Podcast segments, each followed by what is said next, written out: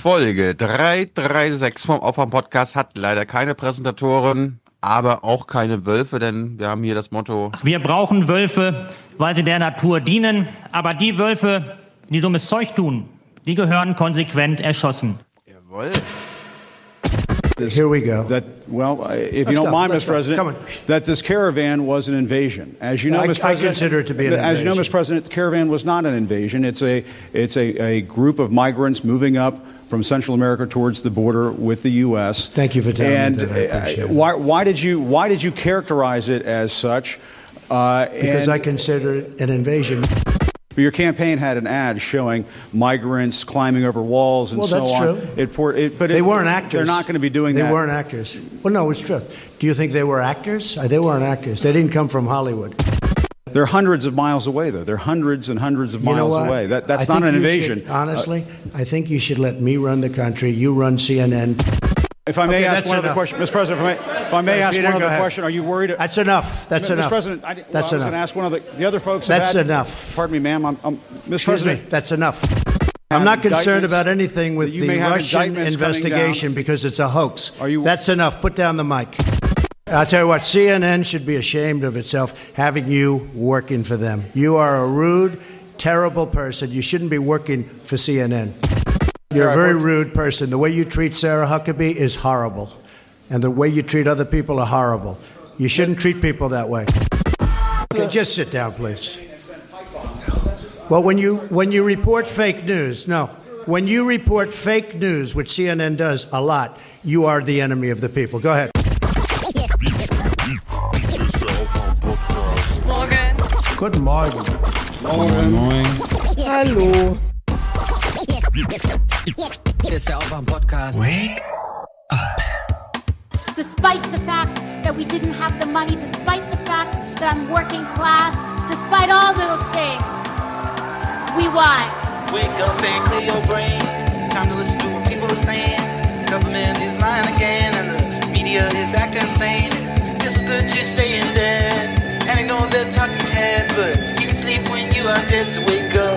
What message do you hope that your victory sends this morning to the country other than that you're a bad mamma jamma? What do you want us to get out of this? that it's a beautiful morning. It's a new start. Um, you know, here in Minnesota, it's a cold state, but the people have warm hearts, and we don't just welcome immigrants, but we send them to Washington. So it's a beautiful morning. Stimmt. Wunderschöner guten Morgen. Jo. Das So. war jetzt zum Schluss gerade Ilhan Omar, die erste muslimische und somalisch-amerikanische Abgeordnete im Parlament. Die erste muss, ach so, die erste weibliche muslimische, ja. Ja. Aus, Mhm. aus, aus Minnesota. Ja, gib uns doch mal, gib, gib mir mal deine Executive Summary auf dieser Midterms. So breit wollen wir es ja jetzt nicht aufziehen. Dienstag vielleicht. Ähm, ich habe es, glaube ich, vor drei Monaten im Podcast hier schon gesagt. Also die Demokraten, wenn sie Glück haben, gewinnen sie das Haus. Und so ist es ja gekommen. Mhm. Und ansonsten, alle, alle Seiten haben den, haben den Arm für sich reklamiert. Ja. Dass sie sagen könnten, hm, ja, wir haben gewonnen, wir haben gewonnen. Und was eigentlich noch viel wichtiger ist, so auch hier für, für Außen, ne, aus außenpolitischer Sicht, Trumps Chancen in zwei Jahren wieder, wiedergewählt zu werden, stehen sehr gut. Weil, Ja, da bin ich mir nicht so sicher. Naja, also in den Bundesstaaten, wo er letztes Jahr, äh, wo er vor zwei Jahren überraschend gewonnen hat, da sind die Republikaner immer noch stark. Ja, mit 50,01 Prozent. Trotzdem. Ja. Mm, Also ich hab's mir auch alles angehört. Pod Save America und so. Ich habe mir, ich hab mir sehr wenig angehört. Darum Ja. haben wir auch sehr wenig gemacht hier zu der Wahl. Weil wir, li- liebe Hörer, es gab ja ein paar, die gesagt haben, warum habt ihr dazu nichts gemacht? Ja, weil wir, Ja, was soll man dazu machen? ja, erstens das und zweitens werden wir ab nächsten Jahr schon wieder mit dem ganzen Kram anfangen. Ja, es geht Im halben- Sommer schon los. Ja. Oh ja. Mann. Aber worauf man sich ja freuen kann. Also ich bin nicht so überzeugt, dass Trump wiedergewählt wird, weil Ich habe nicht gesagt, dass ich, dass ich überzeugt bin, dass er wiedergewählt wird. Ich sage, die Chancen stehen, äh, stehen Mhm. ja, gut. Also ich, ich glaube, die Chancen stehen ziemlich schlecht bis sehr schlecht, weil die Demokraten jetzt bei den Wahlkämpfen doch gezeigt haben, dass sie Personal haben. Also eine der großen Legenden, die die letzten zwei Jahre gestrickt wurde, war ja immer, hm, Da kommt man gar nicht, äh, wer, wer, wer ist denn da der aufstrebende Obama und so weiter, alle suchen den Obama. Na, die nicht. Tilo zeigt die Cortez. New York gewinnt man nun mal. Aber ich glaube, da ist auch nicht viel drin. Außerdem ist sie jetzt irgendwo im Kongress unter 500 Abgeordneten. Sie wird jetzt auch nicht 2020 Präsidentin werden. Das wollte Ja. ich nicht suggerieren, aber äh, die andere Frau, die wir gehört haben, war Alexandria Ocasio-Cortez. Ja, also was ich interessant finde, es gibt drei große, traurig machende Verlierer im Grunde, ja. Also wenn man so diesen linkslastigen Demokraten Liberals Podcasts folgt. Das ist Stacey Abrams, eine sehr, wie soll man sagen, Wuchtbrumme, die in Georgia nicht Gouverneurin geworden ist. Im Grunde erwartet man sie vor so einem Gospelchor, wenn man aus dieser deutschen Romantik nach Amerika guckt und solche Frauen sieht, denkt man, geil, die führt gleich den Abend, durch den Abend. Dann äh, Beto O'Rourke natürlich, mit aber über zwei Prozent Unterschied dann doch verloren, aber äh, sich national bekannt gemacht und sehr viel des Süden Texas mitgezogen fürs Repräsentantenhaus. Also das Südtexas ist im Grunde jetzt, da ist die blaue Welle einmal durchgerauscht. Und dann natürlich, und da Aber, ich, aber, jetzt, aber, Mhm. aber dass damit Ted Cruz gewonnen hat und du damit ich habe nie gesagt, dass der Beto O'Rourke da gewinnt. Es sah, ich habe nur zwischendurch darauf hingewiesen, es gibt, aber das war ja auch, das sind wieder zwei Monate her, da gab es Umfragen, die ihn vorn gesehen haben. Aber das, dass er das verliert, war im Grunde die letzten vier Wochen absehbar. Und ich kann mich echt nicht erinnern, dass ich vorausgesagt hätte, dass Beto O'Rourke da gewinnt. Nee, aber ich bin mir ziemlich sicher, dass du gesagt hast, Ted Cruz äh, verliert oder so. Nee, was ich gesagt habe ist, es ist ziemlich krass, dass Ted Cruz jetzt die Hilfe von Trump braucht, um seinen Sitz zu verteidigen. Ja, das stimmt. Weil es war nun mal ausgerechnet Ted Cruz, der, und das wäre krass gewesen, wenn Ted Cruz jetzt verloren hätte, weil die Stimmung über Trump, also über diesen großen Bundesliga-Bogen in das Land reingeschwappt wäre, wenn Ted Cruz jetzt mit 0,5 Prozent verloren hätte, wäre der Schuldige die Stimmung in Washington gewesen, also Trump. Und dann hätte Ted Cruz zweimal gegen Trump verloren. Das war so ein Das, Fun Fact. das wäre ja schön gewesen. Das wäre ja schön für Deutschland gewesen. ja, was ich aber euch allen empfehle, der dritte Name, Andrew Gillum. Der hat tatsächlich mit 49 Prozent die Gouverneurswahl in Washington, äh, in, in Florida verloren gegen 49,7 von dem Santos und dann teilten sich noch drei Kandidaten die restlichen 0, Prozent auf. Und Andrew Gillum, Gillum ist einer, dem guckt man einfach gerne zu. 39 Jahre alt. Ja, da 39 guckt man, Jahre das alt. ist der Bürgermeister von Tallahassee. Im Grunde so ein aufstrebender Prediger wie Obama. Also wirklich ein geiler Typ, da kann man sich einfach das YouTube-Video anmachen und sich das angucken. Das ist spektakulär. Ich glaube, wenn, also wenn, wenn wir eine demokratische Vorwahlbühne haben, auf der die Leute gegeneinander konkurrieren und die Republikaner nur Trump auf der Bühne haben, mit einem Programm, das wir alle schon kennen, dann ist da, glaube ich, richtig Bewegung drin. Ich bin da sehr, sehr gespannt. Das sind alles super junge Leute. Anders als die Liberalen im ähm, Supreme Court, die jetzt auch noch in ihren Büros stolpern und irgendwie in Gefahr drohen, da auch noch rauszufallen, während die Pünktlich Senatsmehrheit zu den immer noch, eigenen Dokus, die äh, gerade rauskommen. ja, während die Senatsmehrheiten für solche Personalbestätigungen immer noch äh, republikanisch dominiert wird. Naja. Eine, eine, eine Sache, wo wir uns beide jetzt mal festlegen können, Mhm. wird es eine republikanische Vorwahl geben. Nee, wird's nicht. Das ist ja genau der Punkt. Die Partei ist jetzt so auf Trump eingeschossen, dass sie nicht mehr anders kann. Gut, wenn du Trump Nein sagst, sage ich jetzt einfach nur mit Absicht ja. Damit wir ein bisschen Spannung haben. Naja, aber du hast ja die, die Wahlen gesehen. Trump hat ja in der Pressekonferenz nochmal die Namen der Loser aufgezählt. Ja, ja, ich weiß. Ich weiß. Mit dem Hinweis, ihr wolltet nicht, dass ich zu euch komme und Wahlkampf mache, ist selber schuld. Dann hat er seine eigenen Parteifreunde, ist ja in Amerika immer noch so ein besonderer Begriff, einfach davon gejagt. Und man muss auch wirklich sagen, äh, da wo Trump aufgetreten ist, haben die halt auch haus- haushoch gewonnen. In der Hinsicht ist Trump deren Zugpferd und da wird sich keiner trauen. Man wird den Leuten vorher abraten, solche Spaltungen jetzt in der Partei da zu machen vorher. Aber, wer Aber- weiß, was in den nächsten sechs Monaten passiert. Ja, also die große Gefahr ist, dass Trump, der jetzt quasi, also meine Executive Summary sozusagen, ja, ist, das Repräsentantenhaus ist jetzt nicht mehr republikanisch, damit kann Trump nichts mehr machen die nächsten zwei Jahre, außer Außenpolitik. Und das heißt vor allem Krieg. Also Iran und so. Es würde mich nicht wundern, wenn wir in zwei Jahren oder in anderthalb Jahren plötzlich so einen Krieg hier vor der Hütte haben, weil in Amerika Wahlkampf ist. Auf der anderen Seite, ich meine, in unserem Leben haben wir es nicht anders mitbekommen. Äh, jetzt ist die Situation so, wie für die, äh, wie es unter, unter den meisten Präsidenten war. Sechs von acht Jahre Obama war es ja auch so geteiltes Haus. Und Ja, aber Obama hat ja den. Senat relativ zügig dann auch verloren. 2010 schon. Trump auch. Nee, Trump hat den Senat immer noch mit 51 Stimmen. Ja, aber nee, aber 2008 hat Obama mit den Demokraten Haus und Senat gewonnen. Zwei Jahre so. später war, war eins weg. Trump ebenfalls. Ja. Jetzt, Ja, Checks and Balances, von denen, ähm, wie heißt er, Fukuyama äh, sagt, nee, das ist eine Vetocracy. Da steht man sich nur noch gegenseitig auf den Füßen. Und versucht das massenmedial so zu drehen, dass die anderen die Loser sind. Auf der anderen Seite, die Dem- Demokraten waren ja auch jetzt in den letzten zwei Jahren nicht fundam- fundamental Opposition, gerade wenn es um den Überwachungsstaat geht, das Militär, die Kriege. Mal schauen, was da passiert. Ja, wir, wir nennen sie Demokraten, aber nach unseren Maßstaben sind sie auch rechts-CDU. Ja. Gut. Ye are many, they are few.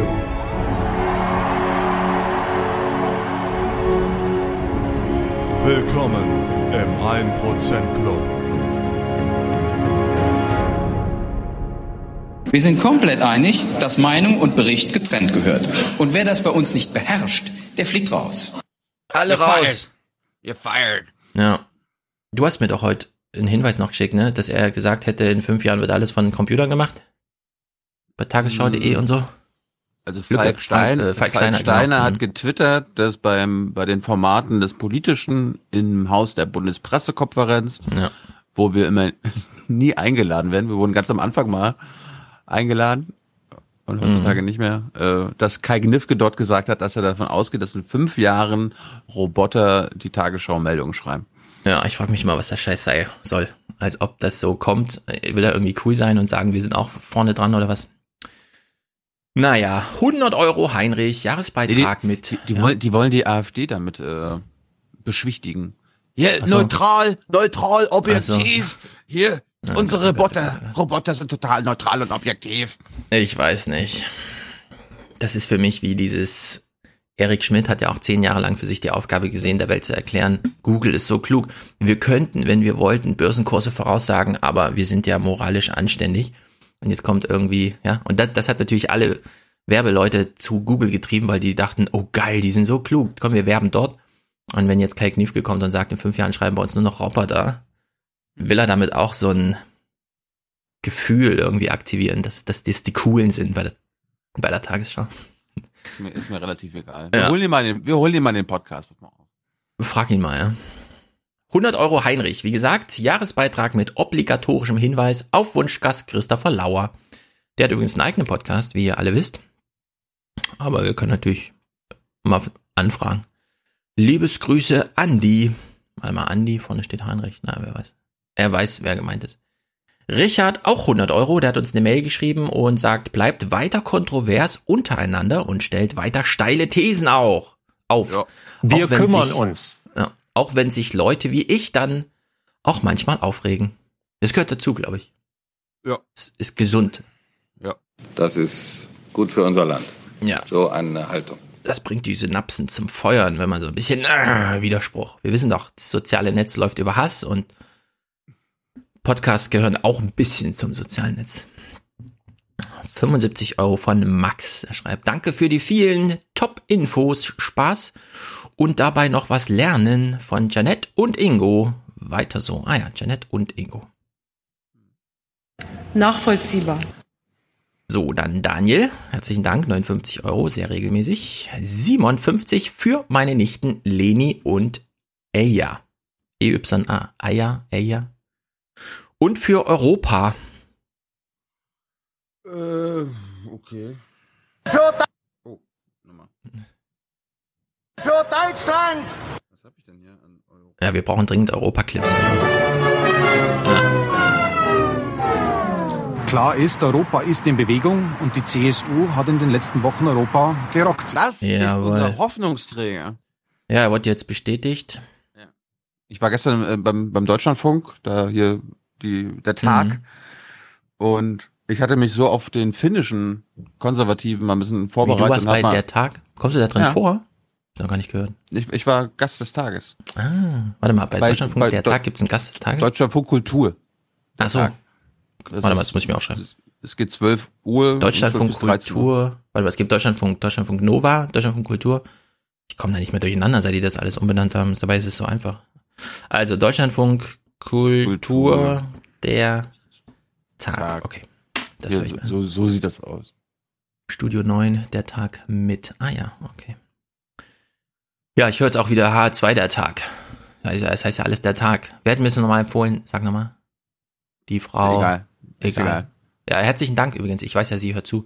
Herzlichen Dank für die Empfehlung. Ich habe früher beim H2 der Tag, habe ich immer gehört, da das hier in Hessen ist, wurde ich ja auch schon mal eingeladen, war auch schon mal in der Sendung, aber dann habe ich es irgendwie wieder raus, ist wieder rausgefallen und jetzt, jetzt habe ich sie wieder drin und habe natürlich auch die Stunde BlackRock gehört. Ich habe mir übrigens gedacht, wir können ja mal Harald Schumann einladen. Den kenne ich auch persönlich vom Tagesspiegel. Der hat, glaube ich, vor zwei oder drei Monaten mal einen riesen Feature im Tagesspiegel über BlackRock geschrieben. Ja, das ist der richtige Kandidat dafür, sehr gut. Ja, ja, also BlackRock Ich, wei- gucken wir ich, uns das auch noch mal ich weiß noch nicht, ob er so äh, Skype-Interviews macht. Ansonsten machen wir es so wie mit Gero Neu- Neugebauer. Das, ich fand das gar nicht schlecht. Aber per Telefon, das war, so, die Qualität ja. war ziemlich gut. Ja, geht. Heutzutage geht das zum Glück. Gut. Max 75. Achso, habe ich ja gerade vorgelesen. Janet und Ingo steht hier statt Max vorne. Hm. Okay, ähm, wo war ich? Wo war ich? Bei Mike. 50 Euro, Mike. Oder Silvio? Achso, warte mal. Mike schreibt. Silvio, hier ist mein Beitrag unserer Hörgemeinschaft Jena Süd. Den Aufwachenpott ist wie Heroin und zersetzt unsere Gehirne. Schaltet eure Handys ab, klotzt sich in die sozialen Medien ein, weil das ist wie Heroin und zersetzt eure Gehirne. Das bringt nichts und andere verdienen da noch Geld dabei. Langsam wird das Denken auch so ein bisschen, bisschen tüdelüt. Hast du mitbekommen, dass Oliver Kalkofe mein Beatrix von Storch Interview parodiert hat? Äh, ich habe dein Bild dazu gesehen, ja. Äh, Ist schon gesendet, kann man es schon sehen? Ja, das ist, das ist unglaublich. Ja, ich bin vor allem gespannt, wie er dich nachmacht. Ja. ja. Auch sehr gut. Auch Gute sehr gut. Kalkhofe, ja. Ja. Gernot 45 schließt damit die Produzentenschaften heute ab für unsere schöne Heimat Berlin. Haben wir einen Berlin-Clip? Für Deutschland. Für unsere schöne Heimat. Ja, genau. Danke für eure Arbeit, sagt er. Für Berlin habe ich noch nicht. Ja, Steffen schickt uns äh, eine Buchempfehlung, aber das ist dann nur michaelknight.de. Hm, müssen wir uns nochmal genauer angucken. Tobias, sehr gut, herzlichen Dank. Marco, Beitrag für das bisherig Gehörte. Ablassbrief von den Brüdern Mario und Mario, sehr gut. Das ist doch gut. Das ist sehr gut. Es ist eine insgesamt gute Botschaft für unser Land und für unsere Mitbürgerinnen und Mitbürger. Vielen Dank. Tim, viele Grüße an Tom, der jetzt auch endlich zuhört. Junge, du hast nichts kapiert. Das ist respektlos. Macht weiter so, ihr Split, äh, Spit. Keine Ahnung. Da fehlt wohl Ich was. bin frustriert, ich bin genervt, ich bin empört. Das ist respektlos. Das ist respektlos und unverschämt. Unverschämt, respektlos und polemisch. Ja, achso, ich habe gestern nur Eurosport hat das getwittert. Uli Hoeneß irgendwie. Bayern ist jetzt auf Platz 3, aber mit gleicher Punktzahl wie Platz 2. Und dann hat er irgendwie in Trump-Manier bestritten, dass Bayern auf Platz 3 ist, weil ihn das Torverhältnis nicht interessiert. Hat er auch explizit so gesagt. Ja, dass die Bayern nicht Meister werden müssen. Ja. Aber ich meine, was ist denn da los? Sind die irgendwie völlig Banane im Kopf? Naja. Das war widerlich. Ist er eigentlich ein Demokrat? Das ist die Frage, die mich immer interessiert. Ich überlasse natürlich jedem Einzelnen, das anders zu sehen, weil ich ein großer Demokrat bin. Ja, das ist mein Lieblingsclip. Felix, herzlichen Dank. Lukas, pünktlich zu meinem 20. Geburtstag Schwarzhörerschaft beendet. Falls Zeit für ein Ständchen sein sollte, Happy Birthday, bitte alle. ich kann es auch nicht genug Das ist gut für unser Land. Komm, Claudia, Claudia. Bitte alle. Jawohl. Bitte alle. Happy Birthday to you. Alles Gute zum Geburtstag. Ja. Pia findet uns klasse und sagt, Ja, wir sollen ja. so weitermachen. Machen wir. Kann Jennifer. Markus, kann, kann, kann Markus oder Matthias nicht irgendwie aus dem Claudia Roth-Ding mal irgendwas anderes machen? Also irgendwas Ja. Peppigeres oder so. Heute haben Irgendwie sie so, uns so, ein so, so ein schönes... Techno-Ding oder so. Ja. Ja, also Matthias hat uns heute ein schönes Trump-Ding geschickt mit den aktuellen Mhm. Put on the mic. Ja. Ja. Ich, also freut euch. Gut, wo war ich? Jennifer, herzlichen Dank. Matthias, Netflix und Amazon Prime, lieber spät als nie. Ähm, warte mal, achso, 18,98 Euro schickt er, nämlich Netflix und Amazon Prime. Quasi, wir sind äquivalent, was das angeht bei ihm. Danke für den Einsatz und Grüße an alle Beteiligten. Ingo, herzlichen Dank. Igor, 1750 Dauerauftrag, sehr gut. Darüber freut sich Kai Kniefke und wir freuen uns darüber auch. Anja, Unterstützungsbeitrag für den stabilen Ehrenpodcast. Grüße von einer, äh, von einer in der Jugendarbeit tätigen. Hm, sehr gut. Es wird sich jetzt wenig um die Jugend gekümmert.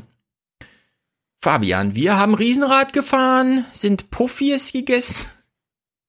Warum, warum kommt das so gut an? Es waren so 45 Euro über den Über den Schnitt. Schnitt. Bereut? Na, überhaupt nicht. Wir haben Riesenrad gefahren und haben schön Puffjes gegessen. Puffies gegessen. Jawohl. Johannes Extrazahlung aus dem Studentenbudget für ein unglaublich gutes Gespräch mit Elisabeth Wehling. Sehr Ich glaube, wir hatten, ich glaube, wir haben noch nie so viel Feedback bekommen, also zu einem Gast, als mit ihr, Ja, oder? wer weiß, woran das liegt. Es sind die jungen Kräfte, glaube ich. Endlich mal jemand unter 40. Oder es lag, es lag, an der Hans, ah, es lag an der Hans-Jessen-Show, weil er dabei war. Er wertet halt alles auf. Das kann sein. Unsere Es hat, gute ihr, Show. es, hat, es hat ihr jedenfalls auch Spaß gemacht. Ich soll nochmal Ja. grüßen. Hans hat's auch Spaß gemacht. Es gibt halt so Themen, da fällt jedem was ein und dann wird reingepowert in so ein Gespräch. Sehr, sehr gut. Mario Thomas zunichte rammeln. Steht da Die einfach. Merkel, die hat das deutsche Ra Deutschland und Europa zunichte gerammelt, hat die das mit ihrer Politik.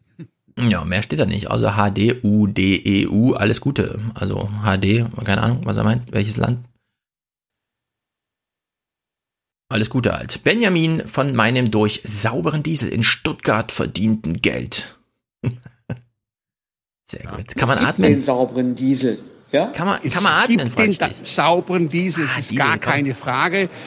Kann man atmen? Wie ist denn die aktuelle Lage heute? Kann man denn atmen? Nein! Stimmt. Stimmt, auf die Idee bin ich gar nicht gekommen, dass man die beiden zusammen packen kann. Warte, das müssen wir nochmal machen. Wie ist denn die aktuelle Lage heute? Kann man denn atmen? Es gibt den da sauberen Diesel, es ist gar keine Frage.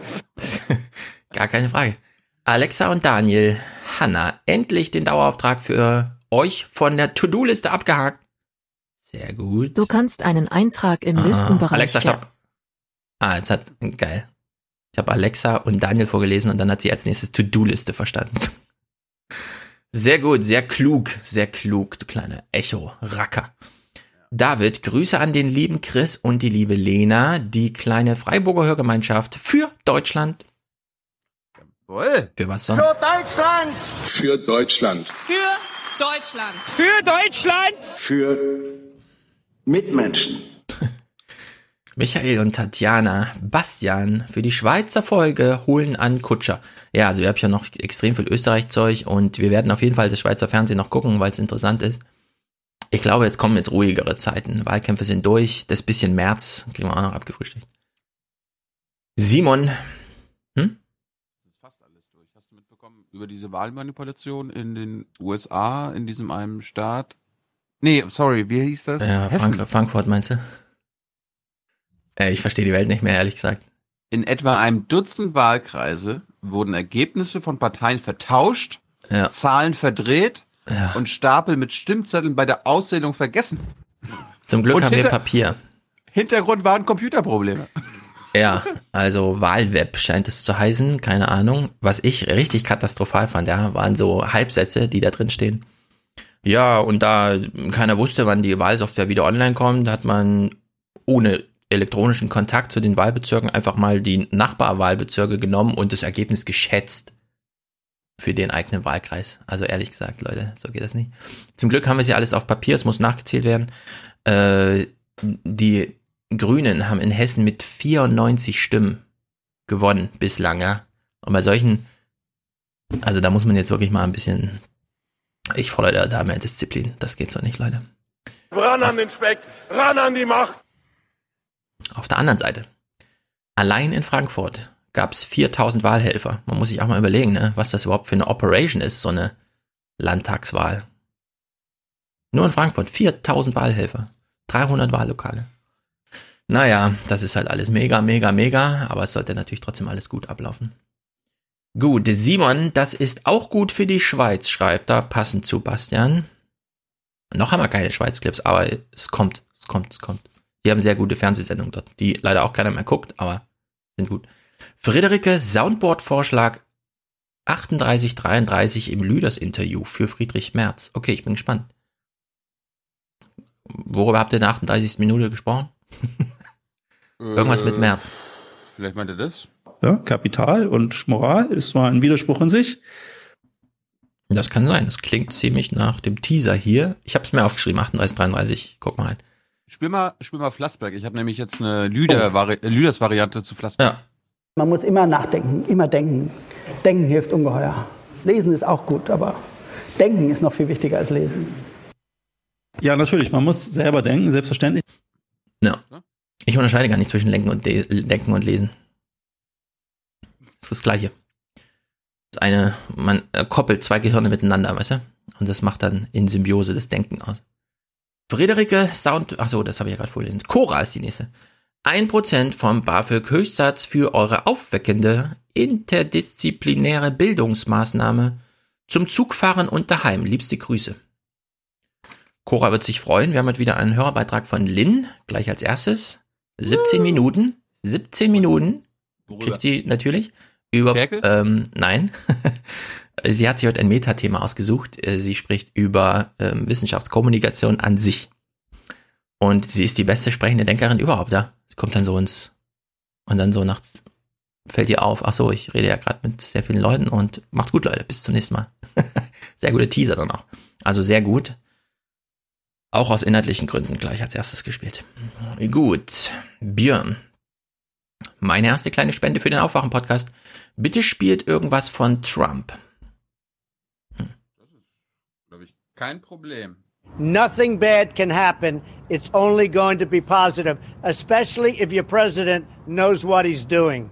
Ja. Bahnfrei für Turbo People take Ja, also diesen, was ich gerade aus Versehen schon angespielt habe, den hören wir uns nochmal an, ja, weil das ist seit zwei Jahren die Maxime und es wird sie vor allem in zwei Jahren. People want to take back control of their countries, and they want to take back control of their lives and the lives of their family. The nation state remains the best model for human happiness, and the American nation remains the greatest symbol of liberty, of freedom, and justice on the face of God's earth. Ja. Das nächste Mal hören wir dann Arnold Schwarzenegger, wie er sagt, I'm a globalist. Und dann erklärt das auch nochmal schön. Für alle, die dem Sixtus immer noch bei Twitter folgen, obwohl er inzwischen sogar selbst seine bescheuerten Tweets löscht, weil er merkt, ah, jetzt habe ich 100 Scheißantworten bekommen, komm, ich, ich hau das Ding lieber weg. Äh, entfolgt Mario Sixtus, Leute. Und hört auf, mir Hinweise zu geben auf idiotische Tweets. Gut. Weil hm? Sixtus schreibt, wer Globalist sagt, meint Juden. Ja. Wer Globalist sagt, ähm, hasst irgendwie Juden oder so. Also so ein, so ein Satz mit aus zwei Halbsätzen einfach mal mit einem mit einer Addition verknüpft. Ja, aber das Globalist tatsächlich von Antisemiten und Verschwörungstheoretikern und antisemitischen Verschwörungstheoretikern als äh, Signal Word ja, benutzt wird. Sag ich ja. Aber deswegen muss man den Begriff auch zurückkämpfen und kann nicht einfach sagen, okay, wir geben auf. Das stimmt. das verstehe ich nicht, Leute. Wenn Mario Sixtus sowas schreibt, ist das nicht, da kann man mir nicht einen Hinweis schicken mit, Mario Sixtus hat gesagt, der hat recht. Nee, da muss man sich Arnold Schwarzenegger bei David Axelrod anhören und sagen, wir haben ja was zu verteidigen.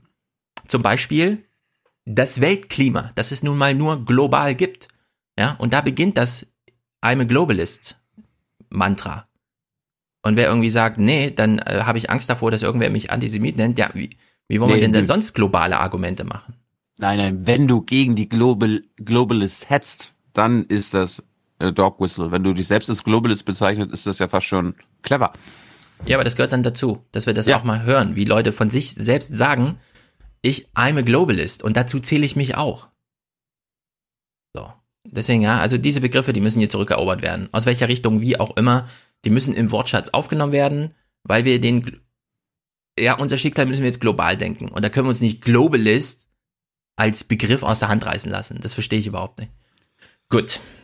Du brauchst Matthias. auf jeden Fall, du brauchst auf jeden Fall dieses Sound äh, von Trump. I'm a nationalist. I'm a nationalist. Genau, das wollte ich ge gegenüberstellen, wie Trump das sagt und dann wie Arnold Schwarzenegger, I'm a globalist, in seiner typischen I'm a globalist. und dann hat er aber auch noch eine Erklärung dafür und das ist ziemlich gut. Hören wir beim nächsten Mal. Matthias Hans Kenobi, nicht Knobi. Hat Stefan etwa nie Krieg der Sterne gesehen? Doch, ich habe es vielleicht falsch ausgesprochen, aber ich habe den Witz schon verstanden. Nur er ergänzt nochmal, kein Alterswitz. Das wusste ich nicht. Es ging um den Bart. Bring back the bird. Beard. Wir haben, schon, wir haben schon gefragt, wer von uns beiden dann Luke Skywalker ist. Ja. Und wer hier Darth Vader ist. uh, Darth hast du, Vader. Hast Jetzt du nicht, Dark äh, Vader gesagt und krieg wieder Kritik. Hast Ja. du nicht einen äh, Stimmverzerrer? Ja. Darth Vader. Allerdings habe ich da nicht so ein Drin. Naja, Olga für die allgemeine Lebensfreude. Ja, in der Freakshow. Ähm, in der Freakshow haben die ja nicht so Mikros wie wir, sondern die haben ja so Ohrdinge auf mit komplett hier Verkabelung und so. Was ein bisschen Wie blöd Max. ist. Für Tilo wäre es vielleicht ganz gut, weil er dann hätte er Mikrofondisziplin und würde nicht ab und zu von hier hinten ganz leise sprechen, sondern dann wäre es immer gleich. Allerdings, ich mag das überhaupt nicht so. So in so einem Kopfhörer-Ding irgendwie eingesteckt sein. Aber da, die haben das auch dann immer so unter der Nase und so und dann hört man immer die ganze Zeit das Geatmen. Das alles nicht gut. Aber Wadern, Wadern ist ein ziemlich feststehender Begriff in der Podcast-Landschaft. Also Olga, sehr gut. Allgemeine Lebensfreude, ja, die können wir hier liefern. Christina, vielen Dank für eure tolle Arbeit. Katja, monatliche Sinninvestition, die bekommen wir auch schon sehr lange, sehr gut. Kerstin, erst aufwachen, dann aufstehen. Lara, Maria, f- ja, Ähm, erst das Land, dann die Partei und dann man selbst. dann man selbst. Lara, Maria, Funke, ein, äh, was? Achso, ist wahrscheinlich ihr Nachname. Ups. Also, Maria, ein Teil meines Kellnergehalts als Geisteswissenschaftlerin, als Dauerauftrag, Arbeit und keine Maßnahme. Arbeit, Leute, Arbeit und nicht eine Maßnahme. Arbeit und nicht eine Maßnahme. Arbeit bekommen die Leute, Arbeit. Und Arbeit, das ist Würde. Das ist Würde für diese Leute. Um Arbeit den Leuten anzubieten, nicht Jobs, nicht Maßnahmen, sondern Arbeit. Arbeit, Arbeit, Arbeit. Alicia, 1% vom Elterngeld, nämlich 3,56 Euro für den 1% Club. Ihr seid meine, mein Alternativprogramm zum täglichen Haichi Bumbaichi. I mean, who are we? We're the 1%. We are the 1%. Annalena sagt Good night and good luck and I'm sorry. Ja? Sie war leider lange Schwarzhörerin, aber vielleicht beim nächsten Mal. Das hast du jetzt Ja. davon. Dass du jetzt, jetzt sich dir zwei Sounds wünschst, die ich jetzt erstmal nicht parat habe. Ja. Ja. Naja, gut, da kommen wir alle drum rum. Es ist halt verwirrend, ja. Ist das alles verwirrend? Ja. Apropos Klaus Kleber, ich habe auch noch einen aufgeschnappt. Das war ein spannender Nachrichtentag. Morgen schauen und morgen Abend zeigen wir, was morgen bringt. Stets zu Diensten. Bis dann. Stets zu Diensten. Bis dann. Hat schon echt so Good Night und Good Luck äh, Qualität, ne? Naja. For the many. For the many, not, not the few. The few.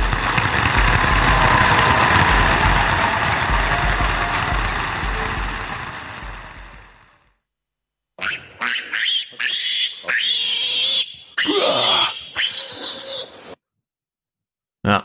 Krasse moralische Empörung im Forum, Leute. Ey, wirklich. Zwei, äh, apropos Forum, zweimal Feedback. Wir hatten ja über Halal-Schlachtung was gehört im, im Nordmagazin und dieser Geflügelverarbeitungschef hat das ein bisschen mh, Verkürzt, wenn weil er ein Islamhasser ist, ich weiß. es ist nicht nur Islam, äh, es ist nicht nur Hal, äh, wie heißt Halal oder Lalal, Lalaland, Lalaland Schlachtung, sondern es ist vor allem Lalaland Tierhaltung. Klar. Also erstmal, Aber was das bedeutet, weiß ich auch nicht. ich habe nochmal, ich habe noch mal nachgeguckt und es dürfen natürlich nur erlaubte Tiere geschlachtet werden, das heißt kein Schweinefleisch. Es, die schlachtende Person muss ein Moslem sein. Äh, das geschlachtete Tier muss währenddessen lebendig sein. Hm. Äh, Betäubungsmethoden zum Schutz vor, vor Schmerzen und Leiden müssen ver, äh, dürfen verwendet werden. Äh, das Tier darf aber nur durch den Schnitt, den der Moslem gesetzt hat, gestorben sein. Es muss im Namen von Allah, wer ist das? Keine Ahnung, geschlachtet werden. Na, Nachbar vielleicht. Bei dem man Ja. nur die Pakete abholt. Ah ja. Darf, das Tier darf unter keinen Umständen gequält oder im Stress ausgesetzt werden. Oh, das Mhm. kennen, das kennen wir in Deutschland ja nicht. Nee. Das ist, also, jetzt bin ich auch Fan von Halal-Schlachtung. Ja, keine Ahnung, was Und das alles bedeutet. Ansonsten. Schwieriges ja, Thema jedenfalls. Ja, das war's. Dann gab's nochmal Feedback von l- zu letzter Woche. Da hatte ich ja den äh, Clip aus Dänemark mitgebracht zu Pflege. Mhm. Da gab's nochmal Feedback, weil du gesagt hast, naja, ist schwer vergleichbar. Mhm. Auch weil die Sozialdemokraten da sind und so weiter. Da hat Florian geschrieben, Dänemark ist ein Schengen-Staat, EU-Mitglied und es gelten dort die gleichen Regeln für Arbeitnehmerfreizügigkeit wie in allen anderen EU-Ländern. Dieses Argument, dass Dänemark Ja. keine Einwanderung zulassen würde, ist folglich Humbug. Genau, genau wie Deutschland hat Dänemark darüber hinaus ein Einwanderungsgesetz, was die Einwanderung aus Nicht-EU-Staaten regelt. Auch in Deutschland kann man nicht einfach so einwandern. Das ist ein streng reglementiertes Verfahren. Seit das Land von einer Mitte-Rechts-Regierung äh, regiert Mhm. wird, keine Sozialdemokraten wurden die Aufnahmeregeln für Asylbewerber stark verschärft, dass sich daraus resultierende Rückgang der dass sich der daraus resultierende Rückgang der Asylbewerber nach 2015 derart positiv auf den Staatshaushalt ausgewirkt hat, dass ein vorbildlicher Pflegesektor daher erst entstehen konnte, darf gern bezweifelt werden. Okay, dem widerspreche ich jetzt mit Clips. Äh, Deutschlandfunk Hintergrund hat im Mai oder so, ich habe mich dran erinnert, die hatten doch was zum Thema Dänemark. Und in Dänemark ist ja wirklich interessant, weil die Sozialdemokraten sind die stärkste Partei im Parlament, sie regieren aber nicht, weil die Konservativen und die Liberalen da wieder so ein eigenes Ding machen. Und wir hören jetzt mal zwei Clips. Der eine bezieht sich auf, was macht die Regierung? Und danach im Anschluss, was macht die sozialdemokratische Opposition? Und wir werden hören, wer hat den Kommentar geschrieben? Marc, Mike, Markus? Florian. Nee, Florian. Florian, so ganz ist es nicht, ja. Also man kann dem nicht einfach so widersprechen mit. Ich, mein Argument war ja, Dänemark liegt da oben an der Spitze. Es ist ein sehr langer Weg durch ein sehr geordnet funktionierendes Land Deutschland, das man erstmal gehen muss, um da anzukommen. Der Rest ist da Wasser, ja, außer eine Brücke nach Schweden und so weiter. Das sind schon andere Voraussetzungen. Das ist ein bisschen wie Kanada. Klar können die jetzt ein riesiges, wir haben ein ganz tolles Einwanderungsgesetz. Man fährt halt nicht mit einem Flüchtlingsboot, ja, mit einem Schlauchboot über den Atlantik. So, also wir hören mal, äh, wie funktioniert die Regierung dort unter der Maßgabe, die Sozialdemokraten sind in der Opposition, stellen aber eine Mehrheit. Heißt das jetzt, diese Regierung muss immer ein bisschen drauf gucken, was die Sozial Sozialdemokraten wollen und gehen in die Richtung oder gehen die vielleicht in die andere Richtung? Insgesamt neun Parteien sitzen im dänischen Parlament. Stolbergs rechtsliberale Venstre-Partei bildet eine Minderheitsregierung mit der kleineren liberalen Allianz und der konservativen Volkspartei. Für politische Vorhaben braucht die Koalition Unterstützung der anderen Parteien, und die bekam sie in den vergangenen Jahren vor allem von den Rechtspopulisten. Mit 21 Prozent ist die dänische Volkspartei zweitstärkste Kraft im Folketing. Ihre Zustimmung zu Gesetzen lässt sie sich regelmäßig mit Verschärfungen der Ausländerpolitik belohnen. So heißt im politischen Jargon Dänemarks die Einwanderungs-, Integrations- und Asylpolitik. Stolberg selbst ist stolz auf ihre besonders harte Ausländerpolitik. Auf der Homepage ihres Ministeriums verkündet ein grellblauer Button die Zahl der Verschärfungen seit ihrem Amtsantritt. Gerade ist sie bei Nummer 73 angelangt. Mein Ziel ist ganz klar. Ich will Dänemark weniger attraktiv für Asylsuchende machen. Und deshalb finde ich auch, dass diese 73 Verschärfungen noch nicht genug sind. Und es werden noch weitere kommen. Har været nødvendigt. Anlässlich der 50. Gesetzesänderung präsentierte sich Stolberg vor einem Jahr mit einer Torte, die sie strahlend in die Kamera hielt und das Foto dann bei Facebook hochlud. 50 Verschärfungen, das muss gefeiert werden, schrieb sie dazu. Ja, also äh, kennen wir so ein bisschen, der kleinste Koalitionspartner ist immer der, der sich am meisten durchsetzt und das ist in dem Fall halt äh, so ein bisschen rechts außen, ne? Kommt hier irgendwie mit, ja, wir plakatieren mal und erreicht die Zahl, wie viel Verschärfung wir gemacht haben. So, und jetzt zu den Sozialdemokraten. Die stehen jetzt als Opposition, aber größter Block in dem Parlament. Was wollen die eigentlich? Und am Ende von dieser eine Minute 16 hört ihr dann auch nochmal einen Bezug zur allgemeinen Sozialpolitik in äh, Dänemark. Einen größeren Kurswechsel in der Ausländerpolitik dürfte es auch dann nicht geben, wenn den Sozialdemokraten der Sprung in die Regierung gelingt. Die Partei will spontanes Asyl abschaffen, niemand soll mehr in Dänemark selbst oder an den Grenzen einen Asylantrag stellen dürfen. Stattdessen sollen Flüchtlingslager außerhalb Europas eingerichtet werden, wo über Anträge entschieden wird. Nach Dänemark kommen könnten Flüchtlinge dann nur noch per UNO-Quote, erklärt Peter Hummelgott Thomsen, sozialdemokratischer Folketing-Abgeordneter und der europapolitische Sprecher seiner Partei. Also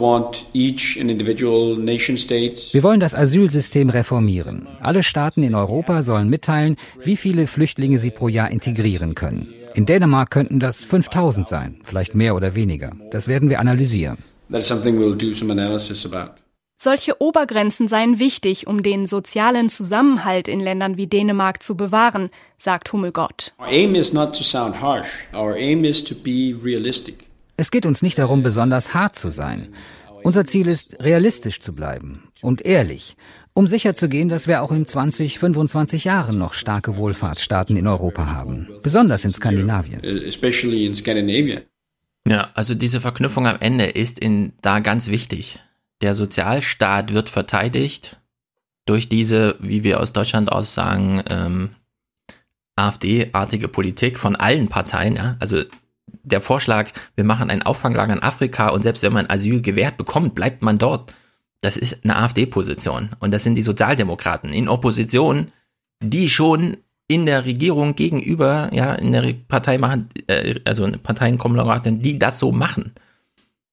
Und das ist, da funktioniert es einfach ein bisschen anders. Und ich meine, die Obergrenze 5000, ja, im Vergleich zu Deutschland 200.000 sind das zweieinhalb Prozent.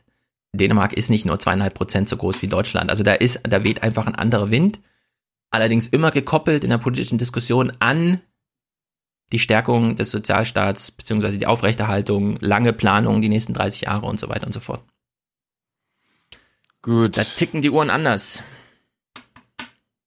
Äh, Apropos Deutschlandfunk, da war ja gestern irgendwie noch Medias Res und irgendwie wurde Wolf Schmiese hinzugeschaltet, weil er irgendwie was getwittert hat, so, ja, das kann ja in der Bundespressekonferenz nicht passieren, dass äh, der Politiker sagt, mit Trump hier, äh, gebt das Mikro ab.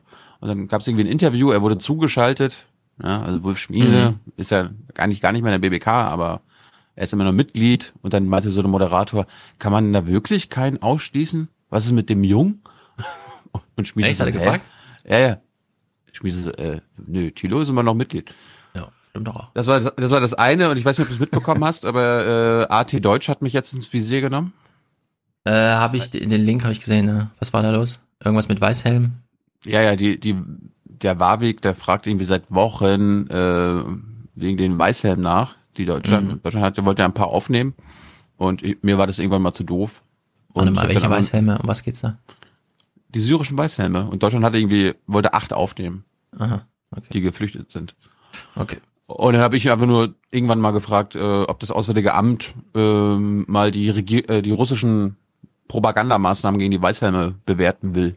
Mhm. Und da hat sich AT, AT so äh, provoziert gefühlt, dass sie dann einen Artikel über mich gemacht haben, wo sie mich dann als ähm, Kriegsunterstützer vom Irak und Afghanistan gemacht haben, haben dann auf das Taz-Interview oder auf dieses Futo 2-Interview verlinkt, wo, de, wo das ja drin steht, dass ich eine Pentagon-Medaille bekommen habe. Und aber einen Satz vorher habe ich ja schon gesagt. Was hast du gekriegt? Eine Pentagon-Medaille? Was ist denn das? Ich bin nicht auf dem Laufenden. Was? Das weißt du doch. Ich war in meiner Highschool während Ach, des Irak, damals. Okay, alles klar, verstehe. Ja, ja, ja. Okay. Weil ich zeig sie dir mal. Ich weiß, ich weiß, wo sie ist. Gut, gut, gut. Ich dachte schon, überspiel, jetzt, jetzt irgendwie. Überspiel das, überspiel das mal mit 15 Sekunden, 15 Sekunden Clips. 15 Sekunden Clips. Okay, ich habe hier einen tollen. Den hat mir Thilo gestern geschickt. Und zwar hat Albrecht von Lucke eine Meinung. Die Kernthese 68 lautet die Devise Traue keinem über 30. Heute würde ich die These wagen, die jüngere Generation sollte für sich die Devise in den Kopf bringen. Traue mhm keinem über 50. Radikal! Traue auch keinem über 60. Ah, ja. Grundsätzlich. Trau keinem über 50. Das ist noch radikaler als mein Trau, trau keinem über 60. Tja. Du hast auch über 50 gesagt. Habe ich 50 gesagt? Ja, siehst du? Yep. Wir sind, wir sind auf dem gleichen, im gleichen Maße radikal. Aber jetzt musst du mal ehrlich sein, ja. weil er, er hat das äh, in einem Vortrag im August gesagt. Ja. Hast du das von ihm? Nein, ich habe allerdings einen Hinweis bekommen schon für hier Rentenrepublik und so auf den Vortrag. Ich hatte ihn aber bis gestern nicht angeklickt. Äh, ich hatte mich dann nur, habe ich gedacht, hey, wann mal redet er über junge Leute? Dann habe ich nachgeguckt, ich hatte doch hier eine Empfehlung, da habe ich gesehen, das ist der Vortrag. Ja. Hinweis, äh, über 100 Minuten Albrecht von Lucke am Sonntag bei Jung und Naiv. 95 Prozent davon, also 95 Minuten davon, über Sachen, die ihr sonst nirgendwo von Albrecht von Lucke hört. Gut. So, und hier ist meine, meine Medaille.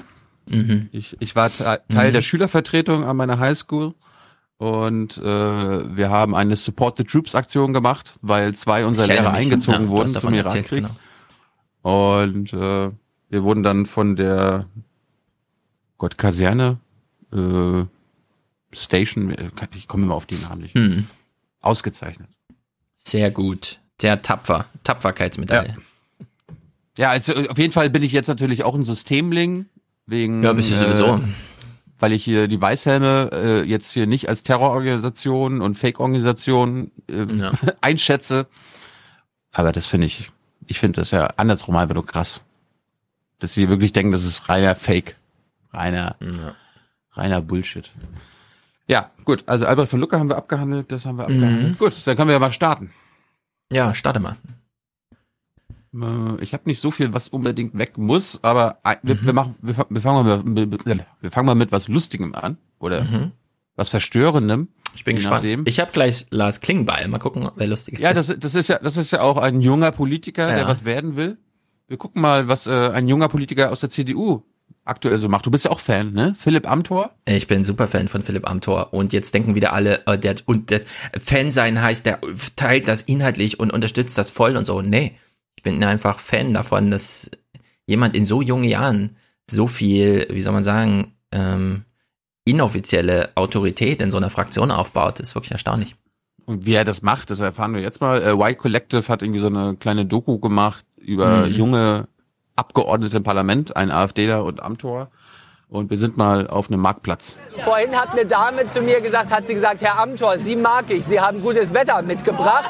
Da, aber da habe ich gesagt, also alles kann ich jetzt auch nicht liefern. Also, ne?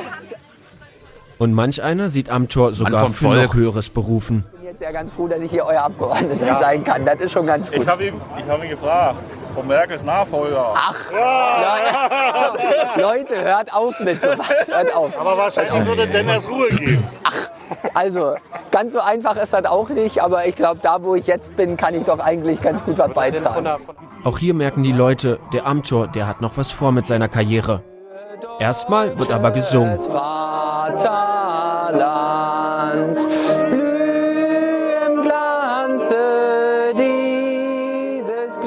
Und bei so viel Schwarz-Rot-Gold scheinen Amthors Nationalgefühle etwas überzukochen.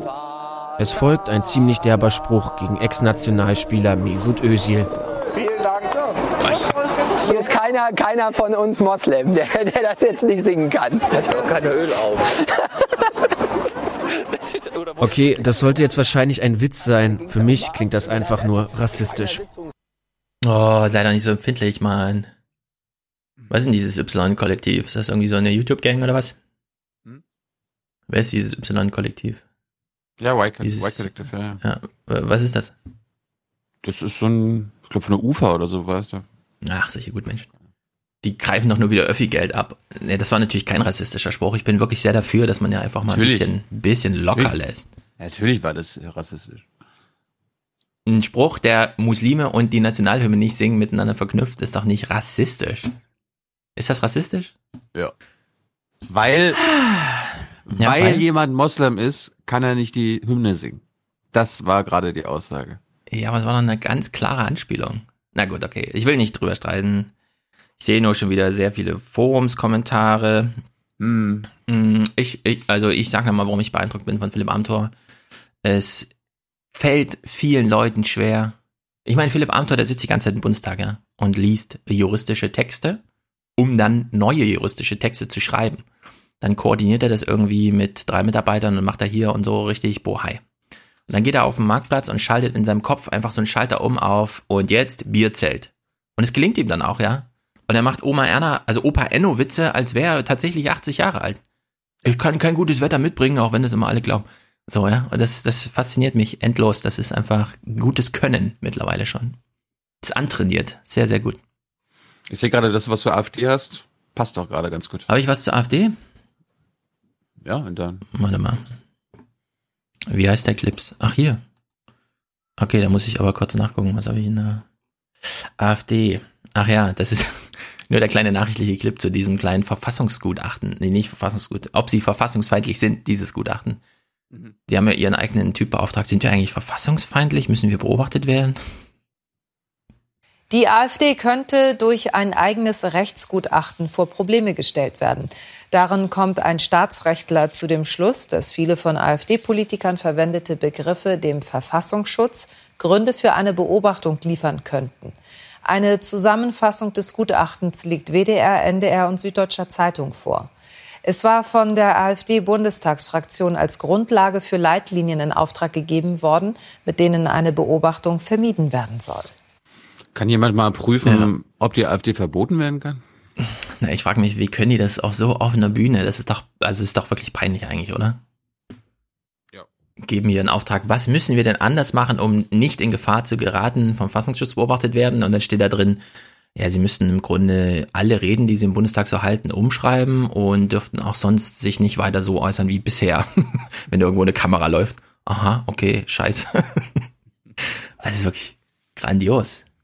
Naja, wenn wir einmal hier beim, beim, beim, bei den Rechten sind, mhm. zum einen, das habe ich hier schon eine Weile liegen, diese, diese Wahl von Bolsonaro in Brasilien haben der, wir ja nicht. Der Mann der Märkte.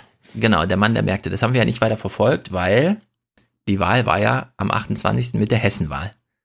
Am nächsten Morgen, als die Ergebnisse feststanden, trat Merkel dann vor die Presse und meinte hier blibapo und dann war natürlich große Märzshow und so weiter.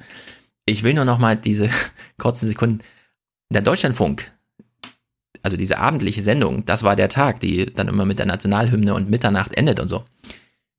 Da fand das ja auch nicht groß statt, genau durch diese ganze Merkel-Chose. Und im Grunde ist das hier alles, was der Deutschlandfunk in dieser Abendzusammenfassung zumindest zu Bolsonaro gemacht hat. Das war's von uns. An dieser Stelle reiche ich ein Wahlergebnis noch nach. Und zwar bei der Präsidentenwahl in Brasilien hat Jair Bolsonaro die Wahl wohl gewonnen. Mein Name ist Daniel Heinrich. Schön, dass Sie zugehört haben. Ja, er hat wohl gewonnen. Ciao, machen Sie es gut. Wir kommen morgens, morgen übrigens nicht drauf zurück, weil die Merkel macht einen Stunt. Da leben zwar 200 irgendwas Millionen Menschen und so jetzt unter dieser Regie, äh, Regierung, Regime oder wie auch immer, aber wie auch immer. Jedenfalls hat man intern dann trotzdem drüber nachgedacht und hat ja eine, die Wortwahl dann gleich drin gehabt. Brasilien wird künftig von einem rechtsextremen Präsidenten regiert. Jair Bolsonaro erhielt bei der Stichwahl gestern 55 Prozent der Stimmen. Er kündigte an, das Schicksal des Landes zu verändern. Der Kandidat der Arbeiterpartei Haddad räumte seine Niederlage ein und rief zum Widerstand auf. Rechtsgerichtete Politiker weltweit begrüßten den Sieg Bolsonaros. Ja, das kurz nur festgehalten, die AD nennt ihn rechtsextrem sah sich dann Kritik entgegen und hat die dann auch nochmal ausgeräumt. Ja, der ist rechtsextrem, das darf man jetzt auch so sagen. Da muss man jetzt nicht rechtspopulistisch oder so einen Scheiß sagen. So wie die Zeit heute übrigens geschrieben hat, 1933 und dann Komma die Rechtspopulisten damals. Was? Ja, es passieren Fehler, wenn nicht mehr genug Leute redigieren, dann wird 33 schnell mal von den Rechtspopulisten in Deutschland gesprochen. Also da, da bin ich auch bei Stefan Schulz und würde davon Nazis sprechen. Kann man machen, ne? Könnte man Kann man machen. Aber gut, gut. Muss da man nicht. bei dir, ja. ja. Dieses ja. Framing, dieses Framing übernehme ich auch. Würde ich auch sagen, ja. Ja, mach Klingbeil auch gleich, komm. Ja? Sind wir bereit für Klingbeil? Ja, komm. Okay, ist im Grunde einfach nur ähm, Wahlen gehen verloren, Sachen müssen verändert werden, keine Ahnung. Der hat, ja, der hat ja jetzt ein neues Konzept. Vielleicht werden wir darüber nächste Woche reden. Okay, da wir Philipp Amthor gerade hatten, der es ja irgendwie hinbekommt, selbst vor den ältesten Leuten noch jung ausschauende Witze zu machen. Ja, also für unsere Hörer, Lars Klingenbeil ist der Philipp Amthor der SPD. Ganz genau. Im Grunde, ja. Und wir hören jetzt mal die erste Antwort auf eine Frage zum, was weiß ich, die SPD. Seine Talking Points werden da ja abgefeuert, ne? Wir hören mal rein. Also erstmal passt diese Entscheidung ähm, der CDU-Vorsitzenden ja in die politische Zeit. Wir haben insgesamt seit knapp einem Jahr jetzt eine politische Ausnahmesituation mit auch Richtungsstreit in der Union. Und ich glaube, es ist gut, dass dieser Richtungsstreit jetzt auch über Personalentscheidungen innerhalb der Union geklärt wird. Was die SPD angeht, ja, wir haben Ach so, wenn die CDU Personalentscheidungen macht, dann ist Ja. das gut für den Richtungsstreit. Ja, ja, ja. Die- ja, ja. Wir haben auch Entscheidungen zu treffen. Wir waren uns heute in den Gremien einig, es geht so nicht weiter in der Regierung, aber auch in der SPD, wie wir das in den letzten Monaten erlebt haben. Ja, sie haben sich ja untergehakt. In der CDU sind äh, Personalentscheidungen zu treffen. Das ist auch gut. Bei uns sind auch Entscheidungen zu treffen, aber erstmal haken wir uns alle unter. So, jetzt jedenfalls. Darüber, Ähm, darüber musst du dich nächste Woche mal lustig machen. Also das war ja die wirklich Das Unterhaken? So, ja, ja. Ich meine, ich habe mich jetzt die letzten Tage, du weißt ja auch, unter anderem, wir bra- brauchen nicht sagen mit wem, Mhm. aber mit einigen, mit zwei SPD-Lern getroffen aus der Fraktion. Und die waren nicht Den untergehakt oder was? Mit wem hast du dich da wieder getroffen? Ich dachte, es Den sind alle graut, es, untergehakt. den graut es vor dieser SPD-Führung. Und eines habe ich gelernt von beiden. Ja. Diese, diese SPD-Fraktion, diese SPDler werden nicht aus der GroKo rausgehen. Nee, werden die, Die auch nicht. die sterben 14 Prozent. Ja, die, ja, klar. Und, und äh, das Horror Die CDU kann jetzt machen, was sie will. Ja, das Horrorszenario ist, die CDU erneuert sich jetzt personell, programmatisch und geht dann auch noch aus der GroKo raus und lässt die SPD hängen. Ja, und dann gibt's Neuwahlen diesen Herbst mit einer neu antretenden CDU und einer SPD, die, naja, gut, okay. Jedenfalls, wie du sagst, die wollen ja nicht raus. Ne? Das ist ja irgendwie so äh, interner Vorstandsbeschluss, egal was passiert, scheiß drauf. Wir, sobald ihr irgendwas hört, wo die Gefahr droht, ihr werdet angerufen, was ist jetzt mit der GroKo, erinnert euch daran, wir gehen nicht raus, denkt euch irgendwelche Talking Points aus. Einen davon liefert jetzt Lars Klingbeil. Und das finde ich so albern, was jetzt kommt. Also wir sind jetzt eingestimmt, ja, das ist Lars Klingbeil. Wir sind jetzt eingestimmt für diesen Spruch, den er hier macht. Was für mich das Wichtigste ist, die SPD muss jetzt endlich anfangen, ein eigenes Profil jenseits der Regierung aufzubauen. Da geht es darum, klar Themen zu benennen. Ja, also ein Profil jenseits der eigenen Regierungsbeteiligung aufbauen. Man hört es so, denkt, hat er das echt so gesagt, meint er das ernst? Was stellt er sich denn darunter vor? Ich meine, selbst im extremsten Szenario, dass man jetzt in eine irgendwie abgespaltete Splitterfraktion, ja, so ein bisschen wie bei den Linken. Man hat so eine Fraktion, aber so richtig Partei ist es eigentlich nicht mehr. Alle ärgern sich darüber, dass es da so eine große Kluft gibt. Es wäre übrigens ein Problem, ja, wenn es gelingt, liebe SPD, dass man da zweigleisig fährt. So, selbst wenn sie jetzt Marco Bülow oder hier die äh, Linke, äh, die du da interviewt hast und so, äh, wie heißt Hilde? Mattheis. Hilde Mattheis. Selbst wenn man die jetzt zum Chef macht, ja, und die jeden Morgen aufstehen und der GroKo den Tod wünschen und hier eine Märzsalve nach der anderen abfeuern wegen BlackRock und so weiter, das ginge doch einfach überhaupt gar nicht. Das Szenario, was die sich hier wünschen, was er gerade dargestellt hat, das geht überhaupt nicht. Die SPD kann sich gar nicht in der Regierung erneuern. Und jenseits der Regierung gibt's keine Profilierung. Jedenfalls nicht, wenn man auf Glaubwürdigkeit setzt. Ja, also es ist völlig Banane. Die leben in so einer Traumwelt. ist wirklich erstaunlich. Karin Mioska bricht das mal auf eine sehr, sehr gute Frage runter. Klima einerseits und Kohle andererseits gleichzeitig zu retten, ist vielleicht zu viel für die SPD. Also Klima und Kohle, ja, das wäre einer dieser Widersätze, den es da jetzt auf beiden Seiten mit Glaubwürdigkeit, ja, also glaubwürdig für all die alten 80-Jährigen, ich wähle entweder CDU oder SPD, weil ich, Hauptsache ich wähle einen Kanzler, ist mir scheißegal. Äh, ja, den müsste man jetzt mit, ja, mit der Kohle, Stabilität, konservativ, keine Ahnung, kommen. Und gleichzeitig müsste man eine neue Bewegung von unten füttern mit Klima gegen Kohle und so, ja. Also es geht, geht überhaupt nicht. So, jetzt hat sie diese Frage sehr gut runtergebrochen auf diese zwei Aber Hashtags, das- Klima, Kohle. Aber das ist, das, das ist doch geil. SPD bekommt die Frage Klima oder Kohle und die SPD so Klima und Kohle. Ja, also, ja, genau. Falsche Frage. Äh, ja, also sie hat jetzt Klima gegen Kohle gesagt. Und er muss jetzt tatsächlich Klima und Kohle sagen. so, und wir hören uns jetzt mal die Antwort an.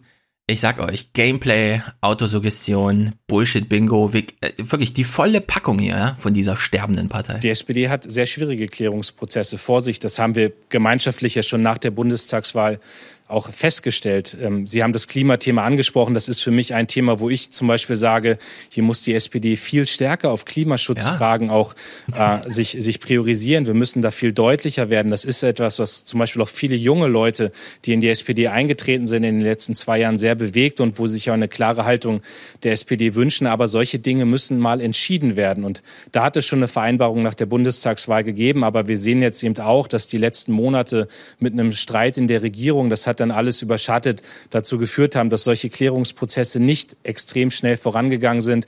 Und das war wichtig, dass wir heute noch mal klar gesagt haben, das ist jetzt die Aufgabe für die nächsten Wochen. Bis Ende des Jahres muss es hier klare Entscheidungen geben. Und ich bin der festen Überzeugung, wenn wir solche Dinge wie zum Beispiel die Klimafrage dann geklärt haben, wenn wir hier eine klare, sichtbare Programmatik auch der SPD haben, dann sind wir wieder erkennbarer und dann sind wir auch attraktiver für Wählerinnen und Wähler.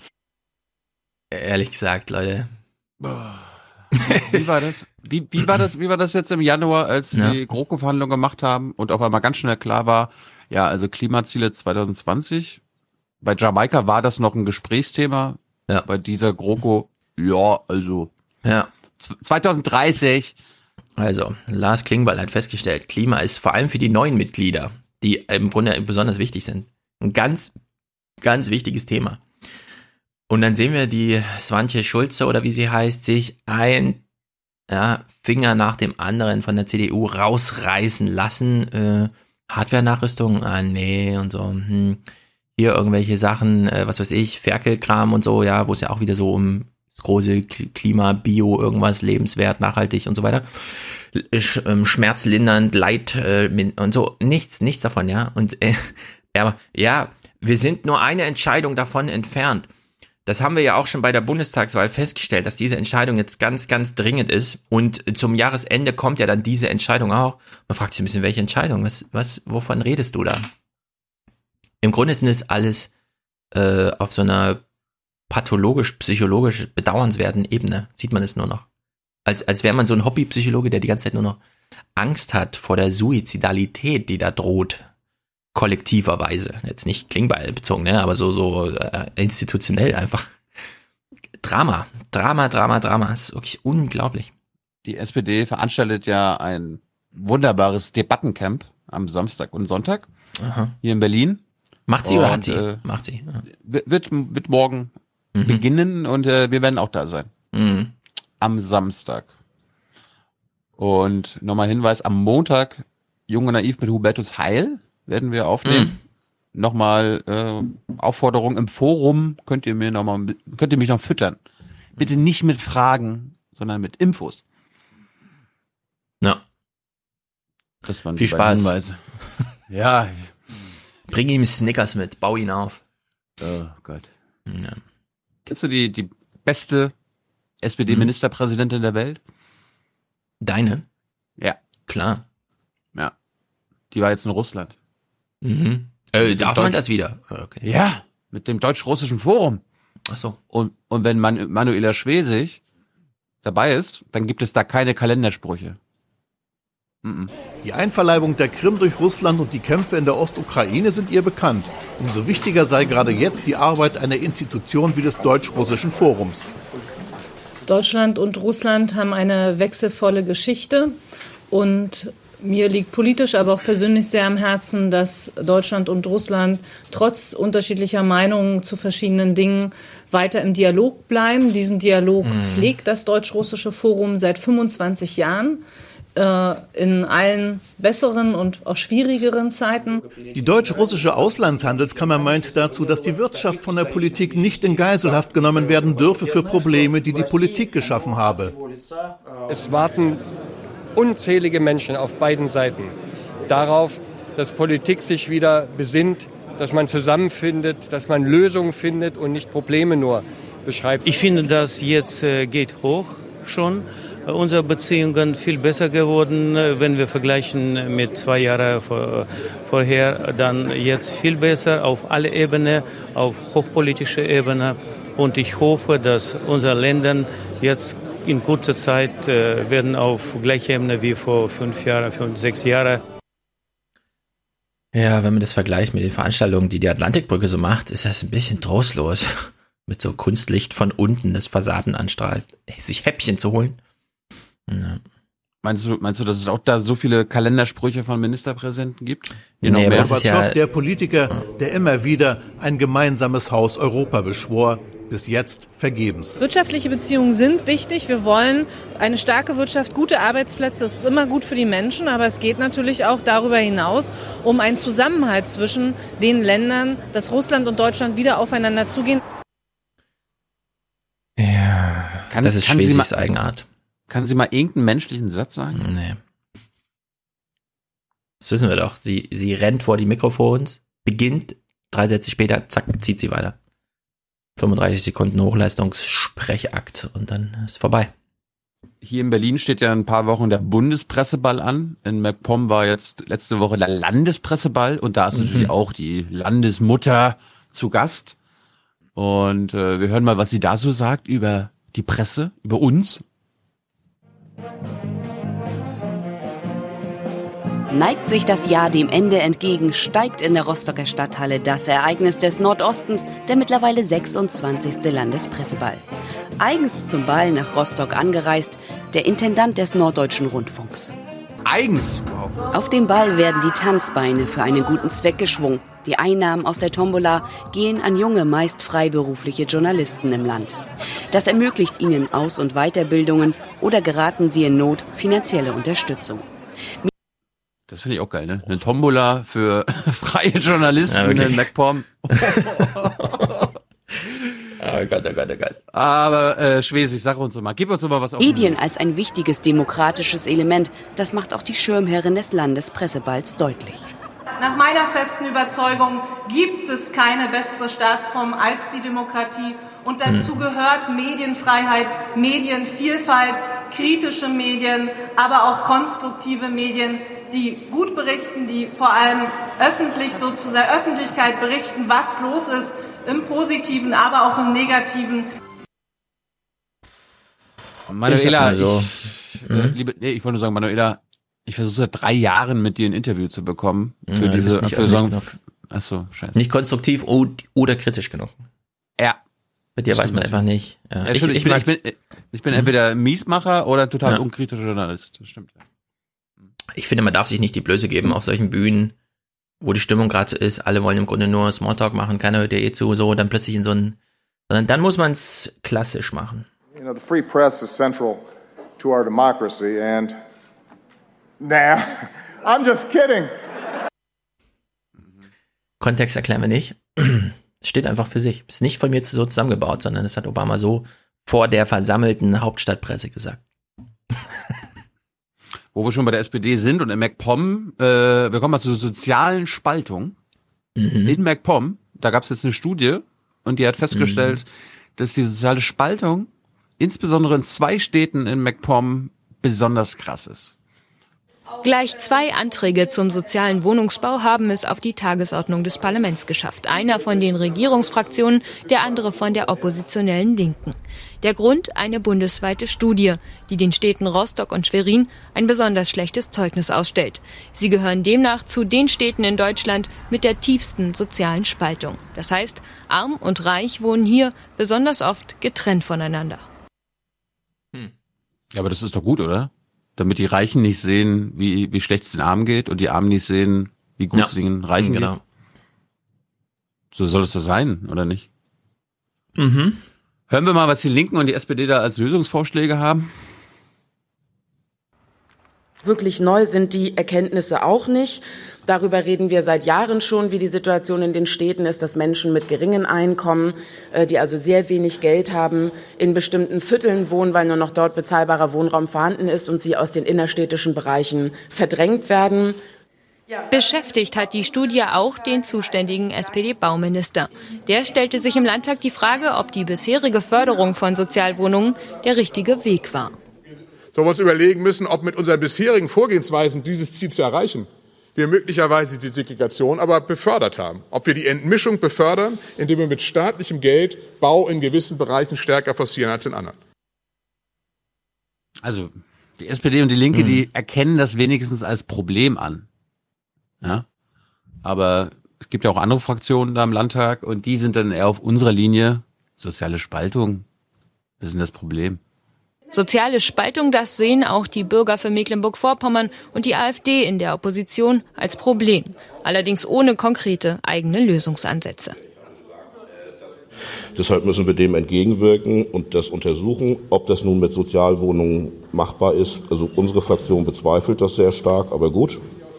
Die CDU betonte in der Debatte, soziale Spaltung habe es immer gegeben. Sie sei grundsätzlich kein Problem. Skepsis vor allem bei der Frage, wie viel Förderung dem überhaupt entgegenwirken kann. Wer von uns, wenn ich mal so in die Runde gucke, wohnt möglicherweise in einem Gebiet, was wir über sozialen Wohnungsbau anders gestalten wollen? Wer wohnt von uns dort? Die Frage kann jeder für sich selbst beantworten. Unter welchen Bedingungen auch Besserverdiener in eher arme Viertel ziehen oder wann in teuren Innenstadtlagen künftig Sozialwohnungen entstehen, das blieb am Ende der Debatte offen. Ja, habe ich das gerade richtig gesehen, dass in diesem norddeutschen Landtag, während irgendwer am Rednerpult steht, jemand mit Händen in der Tasche vorne zum Sitzungsleiter schlendert ja. und einen kleinen Smalltalk macht? Ja. Zustände. Ich habe übrigens eine ganz einfache Lösung. Ja. Ich lege mich so langsam fest, weil ja auch immer, ich, ich habe ja auch Familie, ich habe ja auch Kinder, ich lebe auch in einer teuren Stadt und ich höre immer von den Politikern irgendwas mit, die Stadt muss auch für Familien da sein und so. Wenn ich mich so umgucke, ich habe eine ganz andere Lösung, äh, auf die lege ich mich jetzt fest, glaube ich, für die nächsten 30 Jahre. Und zwar Wohnungspolitik würde ich nur noch für Leute über 80 Jahre machen. Ausschließlich weil die nämlich sehr häufig in viel zu großen Wohnungen leben, aber mit diesem typischen, ja, die wollen nicht raus, Erinnerungen und so weiter und so fort.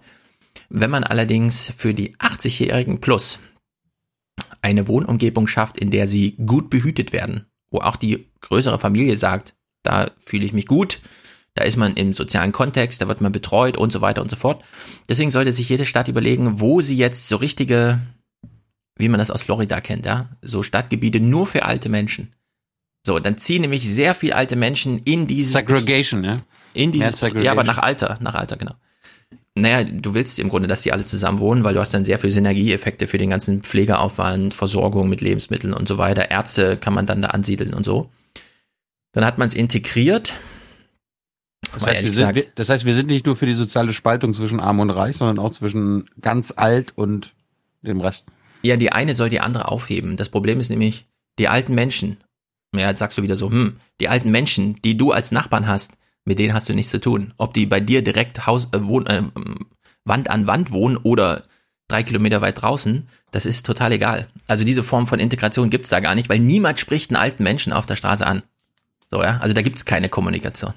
Hans Jessen wird ständig angesprochen. Ja, Hans Jessen ist ja auch nicht 80 plus und braucht Unterstützung im Leben. Aber ich rede von diesen Leuten. Ich rede von diesen Leuten, bei denen wenn wir ehrlich sind, sehr viele Leute die Straßenseite wechseln, damit sie nicht plötzlich helfen müssen, falls jemand stolpert oder so.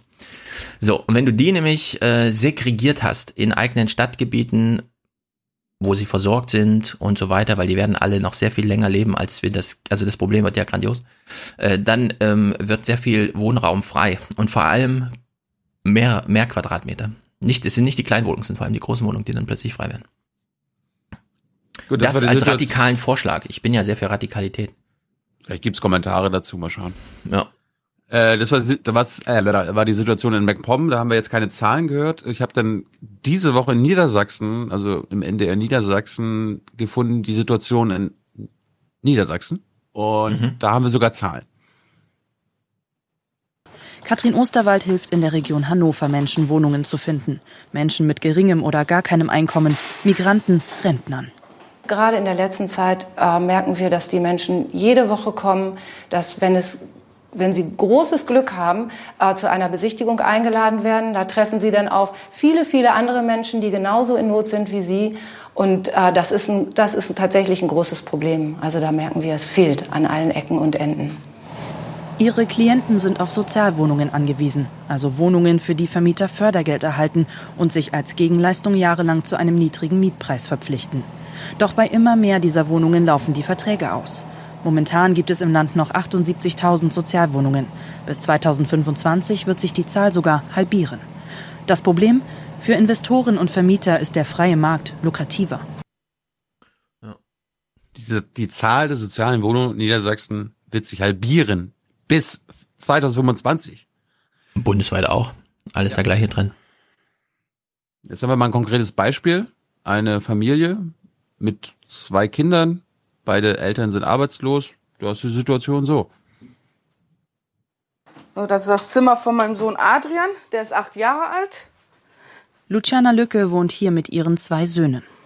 So, das ist das Kinderzimmer von meinem Ältesten, der Leon, und ist 16 Jahre alt. Und ihrem Mann Christian.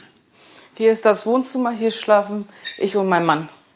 Sie und ihr Mann haben ihr Schlafzimmer aufgegeben, damit die Söhne ihre eigenen Zimmer haben. Knapp 70 Quadratmeter, drei Zimmer. Seit einem Jahr suchen sie eine Vierzimmerwohnung. Vergeblich. Man hatte sich dann schon so Hoffnung gemacht. Und dann ab dem nächsten Tag dann doch eine Absage gekriegt. Dann, ne? Man hat keine Lust mehr zu suchen nach 25 Absagen. Deswegen die Kinder, die freuen sich dann auch meist immer hoch. Hoffentlich kriegen wir eine. Aber dann muss man die Kinder halt dann wieder enttäuschen. Nee, ist nichts raus geworden. Beide sind arbeitslos. Ihr Geldbeutel besonders klein. Menschen wie ihnen fällt es in Niedersachsen immer schwerer, eine Wohnung zu finden. Ja, und da hat ja Jens Spahn heute einen guten Vorschlag gemacht. Einfach die Kinderlosen bezahlen lassen. Einfach so tun, als wäre nicht kein Kind haben normal, also er hat es natürlich auf Rente und Pflege und so bezogen, sondern einfach so tun, als wäre es ganz normal, dass jede Familie zwei Kinder hat und dann die, die die Kinder nicht haben, trotzdem für zwei Kinder bezahlen lassen und das kriegen dann die, die die Kinder auch tatsächlich haben. Und dann kann man sich äh, vielleicht auch mehr, also rechnerisch, wären dann auch mehr als 70 Quadratmeter drin. Wer ist der sozialdemokratische Ministerpräsident in Niedersachsen? Unser Liebling, der Parteiretter, der Andrew Gillum. Stefan Weil. Genau. Der hat jetzt die Lösung. Der will was tun. Der hat das mhm. jetzt zur Chefsache gemacht mit der Sozialwohnung. Mhm. Pass mal auf wenn Menschen 50 Prozent oder nahezu die Hälfte ihres Einkommens nur für die Miete ausgeben und dann kommt noch alles andere obendrauf, dann ist das nicht weniger als sozialer Sprengstoff. Mit solchen Worten sollte man vorsichtig umgehen, aber bei dieser Größenordnung ist es dann nun einmal angebracht. Das Bündnis hat die Förderrichtlinien verbessert, hat etwa das Fördergeld an die höheren Baukosten angepasst. Außerdem sollen öffentliche Grundstücke künftig günstig als Bauland vergeben werden. Und Investoren bekommen mehr Geld vom Land, wenn sie Wohnungen für ärmere Haushalte bauen. Das Ziel bis 2030 40.000 neue Sozialwohnungen. Pro Jahr sind das etwa 4.000 Wohnungen. Momentan sind es nur 1.000. Vielleicht schafft das ja, keine Ahnung. Die Mehrheit hat er ja dafür. Ja, wir können ja mal rechnen. Bis 2025 verlieren die die Hälfte ihrer Wohnungen. Das heißt 40.000. Mhm. Äh, 2018 bis 2025, wenn wir dieses Jahr noch dazu nehmen, sieben Jahre, Mhm. Sieb, sieben mal 4000 sind 28.000. Mhm. Das heißt, die planen noch nicht mal diesen Rückgang bis 2025 äh, zu kompensieren. Ja. Hören wir naja. mal, wie die, wie die Wohnungswirtschaft, die private Wohnungswirtschaft auf diesen Plan reagiert. Der Ministerpräsident hat erklärt, dass das Land in substanzieller Weise sich hier beteiligen wird. Und substanziell heißt eben, wenn wir das gemeinsame Ziel von 40.000 Wohnungen haben, dass über eine Milliarde in den nächsten zehn Jahren vom Land bereitgestellt werden müssen. Und hier vertrauen wir auf das Wort des Ministerpräsidenten. Ja. Na dann. Ich habe eine Idee für die SPD. Warte mal, ich mache ja. noch mal ganz kurz hier das, das zu Ende. Mhm. Äh, ja, ne? mehr Geld, damit ist das soziale Wohnungsproblem damit in den nächsten Jahren in Niedersachsen gelöst? Denkst du, das ist nicht das Problem? Doch Geld, so die Opposition, sei eigentlich gar nicht das Hauptproblem. Planungsverfahren zu beschleunigen, die liegen in den Händen der Kommunen. Also wie dort die Bauämter Wohnraum genehmigen etc. und so weiter, liegt auch daran. Deshalb sollte man die Kommunen dort unterstützen. Ja. Ist, so ein bisschen wie beim Breitbandausbau. Die Bundesregierung, ja, wir haben doch Geld, hier ist der Fonds, könnt ihr euch holen. Mhm. Ja, aber wie kommen wir an das Geld? Und apropos SPD, der, die haben ja auch einen, einen Minister, der, für, der dafür zuständig ist. Der Bauminister ist nicht nur der, der Wolfsminister, der Wolfe abschießen lässt. Mhm. Der Olaf Lies, ja, einer Hast der neuen Offen. Der, ja, es ist krass, ey. Das ist, auf Landesebene ist es super krass, wer da welche Ministerämter ja. gleichzeitig hat. Dazu kommen wir wahrscheinlich in den nächsten Wochen auch nochmal. Also irgendwie MacPom ist der Landwirtschaftsminister, gleichzeitig der Umweltminister was auf Echt? Bundesebene oh total crazy ist. Nee, äh, wäre. nicht. Ja, ja. Hm. Auf jeden Fall ist Olaf Lies, ja, einer der Hoffnungsträger der SPD, der sie über die 5%-Hürde 2021 hieven könnte. Ähm, der erklärt uns auch nochmal, was er jetzt neu ist, was sie jetzt planen. Ich meine, diese Fördertöpfe gab es ja vorher auch, die hat ja keiner genutzt. Warum jetzt? Warum soll das jetzt was werden? Ja, die erste Erkenntnis ist, der Staat sagt, das ist Daseinsvorsorge und auch staatliche Aufgabe. Und wir müssen uns einmischen. Wir können es nicht dem privaten Markt überlassen. Und wir können es anreizen mit Förderinstrumenten, also mehr Geld geben, weil wir eben im Wettbewerb stehen zu dem renditeorientierten privaten Wohnungsbau. Wir wollen Bauland zur Verfügung stellen, das günstiger ist oder auch Erbpachtmöglichkeiten schaffen. Wir wollen an rechtlichen Rahmenbedingungen etwas verändern, dass es leichter macht, dass wir manche Dinge, die wir sozusagen als Hürden aufgebaut haben, auch wieder wegbekommen. Und auch das Thema Digitalisierung für Genehmigungsverfahren wird ein, sicherlich ein Stück mhm. dazu beitragen. Digitalisierung? Mhm. Bauantrag.de oder was? Ja. ja. Also meine Idee für die SPD. Ist ja von der SPD, der Herr Lies? Ja, ja. Wahrscheinlich, ja, klar. Ne? Na, er hat natürlich auch einen coolen Bart, ne? Wir haben in Amerika auch schon mal einen coolen Politiker mit einem coolen Bart gehabt, nur mit dem Unterschied, er hatte auch noch ein cooles Thema.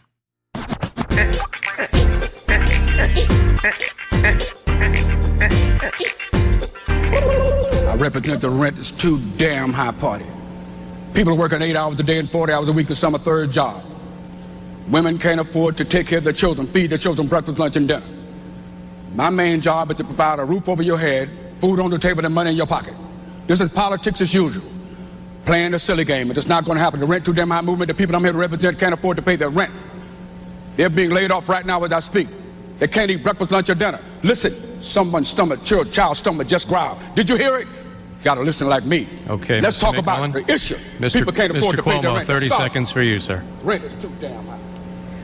It's too damn high. Ja. Oh, es geht noch weiter. Wir hören mal noch kurz ein paar Sekunden. Karate expert, I will not talk about anyone up here because our children can't afford to live anywhere. Nowhere. There's nowhere to go. Once again, why? You said it, the rent is too damn high. Thank you, Mr. McMillan.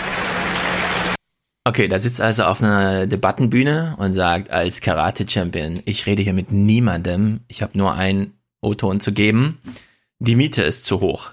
So, jetzt hat ja die SPD oder alle deutschen Parteien immer diese Sorgen, ah oh nee, wir dürfen nicht am rechten Rand, da kommt plötzlich die AfD und jetzt machen wir Hartz IV und dann kommt die Linke. Warum gründen die nicht selbst einen neuen Ableger? Ein Spin-off, ja? Ich meine, die SPD tritt hier in Hessen an und sagt, äh, Wohnen ist ein Menschenrecht, wir müssen uns da mal drum kümmern. Gleichzeitig hängen sie natürlich in allen drin. Lars Klingbeil sagt, wir müssen uns jenseits der Regierung profilieren. Macht das doch mit einer neuen Partei. Unter dem Dach der sozialdemokratischen Bewegung seit 150 Jahren oder so, keine Ahnung. Und dann hat man eine Mieterpartei, die sich nur ausschließlich um das Thema Mieten kümmert. Ich glaube, bei dem Thema muss man sich um die 5%-Hürde keine Sorgen machen. Und man könnte in den armen Stadtvierteln, wo die Wahlbeteiligung derzeit bei 30 Prozent liegt oder so, in Deutschland, könnte man einfach wirklich äh, substanziell mobilisieren. Wähler, die es vorher nicht gab im, im Spektrum, im Wählerspektrum. Also eine, eine Mietpartei. Ich will eine Partei, aber getragen von der Sozial, also nicht irgendwie so ein, ja, sondern es muss sozusagen die Expertise der SPD, weil ich glaube ja dem Stefan Weil, ja, oder hier dem TSG und so weiter, dass sie das ernst meinen. Nur es fehlt halt so ein struktureller Apparat dafür und die brauchen jetzt eine eigene Liste, in der es nur ums Mieten geht. Ja. Gerne. Und dann großen Aufschlag machen.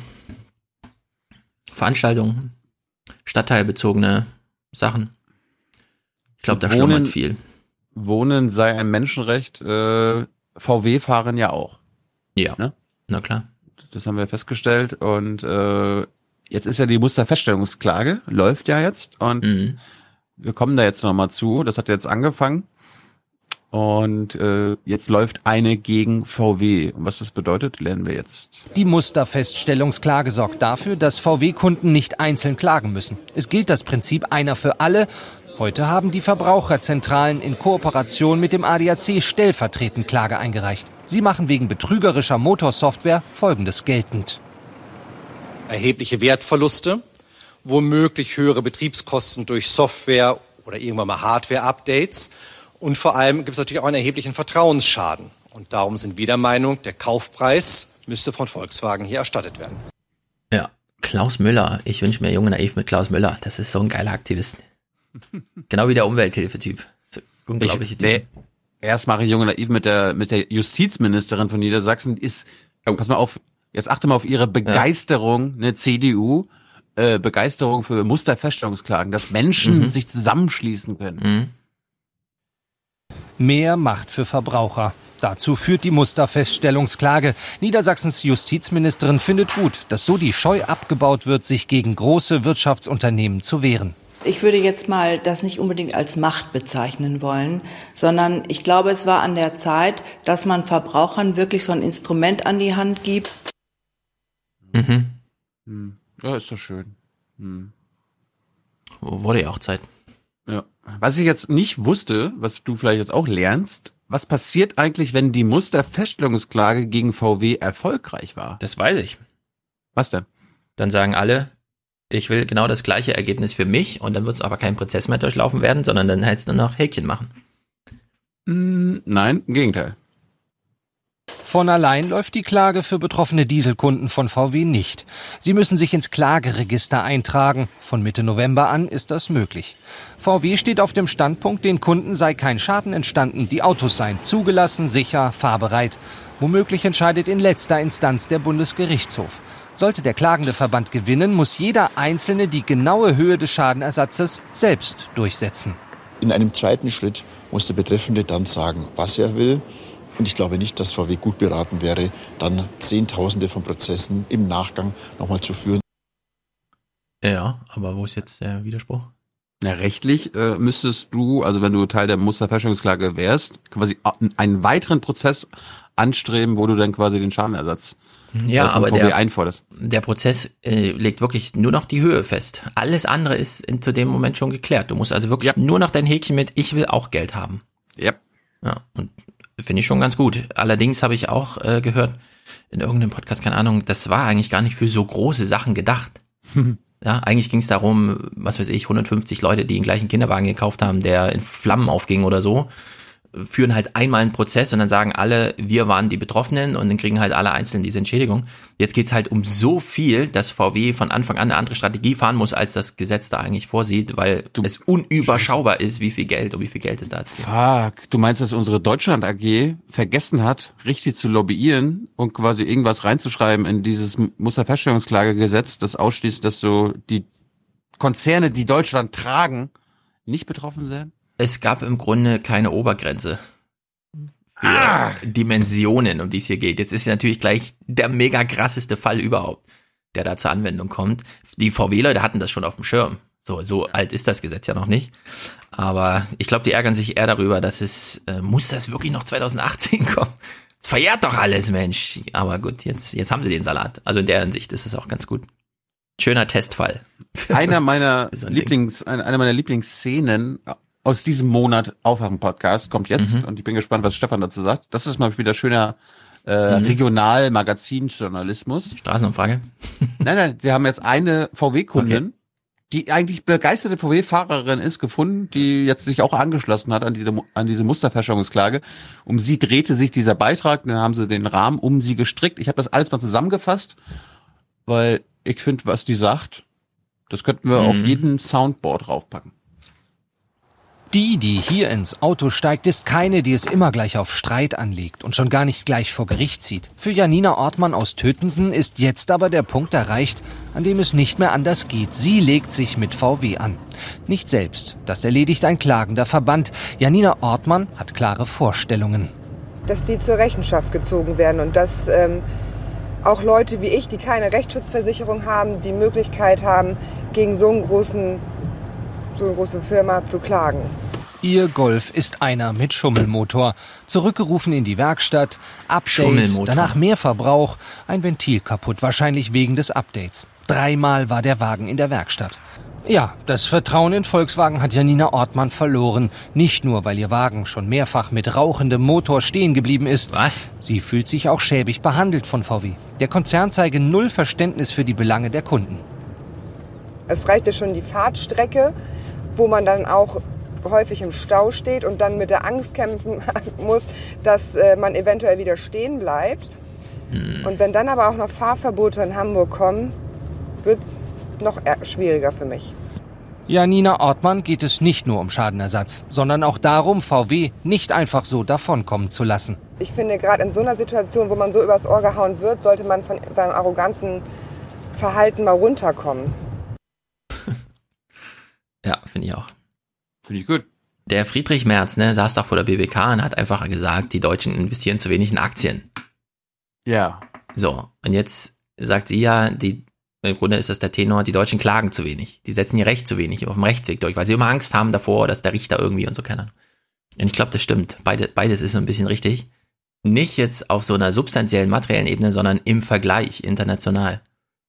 Es gibt Länder, da gehen die Menschen einfach mehr ins Risiko, machen ihre Altersvorsorge mehr mit diesen Aktien und setzen dann aber auch ihre Rechte anders durch, ja. Also diese, dieses Verhältnis zur Welt und zum Staat ist in vielen Ländern anders und in Deutschland muss man echt sagen, wie sie nochmal sagte, die Arroganz von VW, da muss man jetzt mal runterkommen, das stimmt, glaube ich. VW nutzt das komplett aus, diese Mentalität der Deutschen. Apropos VW, ich weiß nicht, ob du davon gehört hast. Es gibt wieder Sorgen in Niedersachsen. Mhm. Der VW Passat könnte Macht abwandern. So viel Wind. Oh, hier ist das Leitwerk, hier ist der Kult und sorgt für ein sicheres Einkommen der Beschäftigten. Also es geht um Emden. Noch. Die Meldungen, dass der Passat bald passé sein könnte, sorgen für bedrückte Stimmung vor dem Werkstor. Da hilft es auch nicht, dass eventuell Elektroautos an seiner Stelle gebaut werden sollen. Das Unternehmen schweigt, die Mitarbeiter sind verunsichert. Nee, das wird Folgen haben. Von 9000 auf 4000 Leute, schätze ich mal. Weil Elektroautos braucht man keine Leute. Wer hat denn hier keine Angst, seinen Arbeitsplatz hier zu verlieren? Ne? Wenn der Zenit erreicht ist, dann muss man sich halt von was trennen. Auch wenn es schon so lange da war. Ich meine, irgendwann kommt halt ein Umbruch, dann kommt ein neues Modell hin oder halt ein E-Fahrzeug. Wie, wer war das denn? Mitarbeiter. Ja. Also bei solchen Sachen, das ist nicht nur bei der Kohle. Freiheitlich-demokratische Grundordnung muss jetzt immer mitgedacht werden. Mhm. Das Interessante ist, wie VW äh, dazu Stellung nimmt, warum das mit dem Passat jetzt bergab geht. Der, der Passat wird nicht mehr so gekauft. Und jetzt denkst du, ah, bestimmt, weil jetzt Elektroautos oder kleine mhm. Golfs oder so nee. gekauft werden. Pass mal auf. Ich weiß. Per E-Mail bestätigt das Unternehmen, dass der Passat nicht mehr das Zugpferd seiner Klasse ist. Schuld sei ein allgemeiner Nachfragerückgang, der Wechsel von den klassischen Limousinen zu SUV-Modellen. Der Passat als Marktführer ist besonders betroffen. Auch der Export schwächelt laut VW. Es werde kaum noch nach England und in die Türkei geliefert, einst wichtige Absatzmärkte für das Modell. Ja, VW hat jetzt auf Basis des Polos ein SUV vorgestellt, damit sich wirklich alle noch ein SUV kaufen. Mercedes hat jetzt dieses äh, X-Class oder so, keine Ahnung, die X-Klasse ist es, glaube ich. Also so richtig Pickup, Amerika-Style, vier Türen und hinten nochmal eine doppelt so lange Ladefläche und der ganze Kram. Und die Werbung ist tatsächlich, damit fährst du zur Arbeit. Und dann steigst du mit dem Anzug aus und wischst dir nochmal so einen Wassertropfen von deiner krassen Tour durch die Berge von der Schulter. Also wenn, wenn ja. wir die Welt schon abbrennen, dann richtig, ne? Das ist unglaublich, ja. ja die Stimmung ist auf jeden Fall, die Stimmung ist auf jeden Fall schlecht in Emden. Ich finde, wir sollten ihn behalten. Weil er Emden wirklich auch auszeichnet, die neue Zeit von Emden. Als die Nordseewerke runter war, hat der Passat eigentlich praktisch Emden viele, viele Menschen noch die Arbeit gerettet. Und äh, da sollte VW auch wieder hin, finde ich. Mein Mann hat, arbeitet seit fast 40 Jahren bei VW. Alle Autos durch mit Passat und alles. Das stimmt. Also Passat darf nicht weg. Auf keinen Fall. Passat muss bleiben. Mehr als 10.000 Menschen arbeiten bei oder für VW Emden. Wenn Arbeitsplätze wegfallen würden, wäre das wie ein Schlag in die Magengrube. Und deswegen bin ich der also zurzeit überhaupt nicht bereit, einen Abgesang zu machen, sondern äh, freue mich auf die nächsten Jahre mit einem Passat. Und äh, das warte ich dann wirklich mit, mit, das mit Anspannung und, und großer Spannung dann äh, ab, äh, was dort im Volkswagen-Vorstand dann entschieden wird. Das, ist, das war ein SPD-Oberbürgermeister, der hört sich so an, so ja. ich hoffe auf das Beste. Hm. Ja, aber wirklich Struktur konservativ überhaupt. Nee, jetzt eine neue Idee. Ja. Von mir? Gucken Sie mich mal an. Ich warte auf den Vorstand von VW, dass er hier einfach beschließt, dass der Passat bleibt. Aber warte mal, die haben jetzt jedem einen kleinen Passat-Modell Matchbox-Auto in die Hand gegeben, außer dem Bürgermeister. Für den war das zu albern oder was? Haben sich nicht getraut? Offenbar. Mit den Bürgern kann man es ja machen. Na gut. Kennst du den CDU-Innenminister in MacPom? Nein. Das ist Herr Caffier. Nicht Mhm. Bouffier, sondern Herr Caffier. Mhm. Und das ist ein richtig cooler Type, der kann mit Kritik umgehen, der, der, der, der verklagt niemanden. Okay. Das ist, das ist jetzt ein Einzelfall. Günter Jekeli aus der Stadt Usedom ist Kommunalpolitiker mit Herz und Seele. So schnell wirft ihn nichts um. Doch er staunte nicht schlecht, als er vor wenigen Tagen Post von Innenminister Lorenz Caffier bekam. Und da habe ich gedacht, das kann doch nicht wahr sein. Ein Mensch, der in einer Affäre in der Öffentlichkeit verstrickt ist, versucht nun, dich als kleines Kaisersmitglied sozusagen mundtot zu machen. Das kann nicht wahr sein. Rechtsanwälte des Innenministers machen ein Unterlassungsbegehren wegen unrichtiger und verächtlich machender Tatsachenbehauptung gegen Jekeli geltend. Und darum geht's. Im geschützten Schilfgürtel vom Achterwasser der Insel Usedom am Nepperminer See wurden 2005 Grundstücke angeboten. Bauschutt wurde abgekippt für neuen Baugrund. Nach NDR-Recherchen alles ohne Ausschreibung. Umweltauflagen wurden ignoriert, Baupläne verändert. Schließlich standen vier prächtige Ferienhäuser am Ufer. Das in der Mitte gehört Innenminister Caffier. Mhm. Schön, ne? Mhm. Ja, geht so. Das weiß jeder Mensch. Wenn einer bauen will, dann kann er im Schilf nicht bauen. Da ist Wasser. Da ist kein Boden. Also wurde der Boden angeschüttet. Rechtswidrig war das. Jekeli sieht Caffier in eine Affäre verwickelt. Die Zeitung Nordkurier zitiert ihn mit den Worten, die Ferienhäuser am Nepperminer See sind illegal. Für Innenminister Caffier eine falsche und persönlichkeitsverletzende Behauptung. Gegenüber dem Nordmagazin will er sich nicht äußern. Seine Anwälte verlangen von Jekeli nun ein Schmerzensgeld von 2000 Euro. Plus knapp 500 Euro Gebühren. Er ist eigentlich der oberste Aufklärer von der ganzen Sache. Und überzieht mich mit Schmerzensgeldforderungen und anderen Unterlassungsaufforderungen und droht mir eine Klage an. Günter Jekeli hat nicht die Absicht zu zahlen. Er will es drauf ankommen lassen. Ja. Der Innenminister aus MacPom hat sich in den letzten Jahren ein Ferienhaus illegal beschafft. Ja, hat das wirklich illegal beschafft? Das wissen wir jetzt ja nicht, ne? Können wir jetzt auch nicht einfach so behaupten, wenn wir wissen, dass er Wenn also mein klagewütig ist. Nordkurier das recherchiert hat Okay. und auch, auch nach NDR-Informationen, wie wir gerade gehört haben, Mhm. dass illegal war, dass da quasi das Schilf zugeschüttet wurde. Aber wir machen Konjunktiv draus. Der, Ko- also der Nordkurier sagt, es sei illegal. Ja, gut. Sonst werden wir, äh, ach stimmt ja, wir wollen ja kein Schmerzensgeld jetzt hier bekommen. Nee. Herr Caffier, sorry. Bitte keine Klage. Ja, ich, ich finde aber den Hinweis gut von dem Kreistyp, dass äh, man auf Wasser nicht bauen kann. Hm. Auch nicht Politiker. Niemand kann übers Wasser laufen. Das ist eine gute Botschaft. Das stimmt. Gut, kommen wir mal zur äh, Doku von Reinhold Beckmann. Der hat letzte Woche äh, eine Doku über die Lindner FDP gemacht. Und er hat Christian Lindner ein Jahr lang begleitet.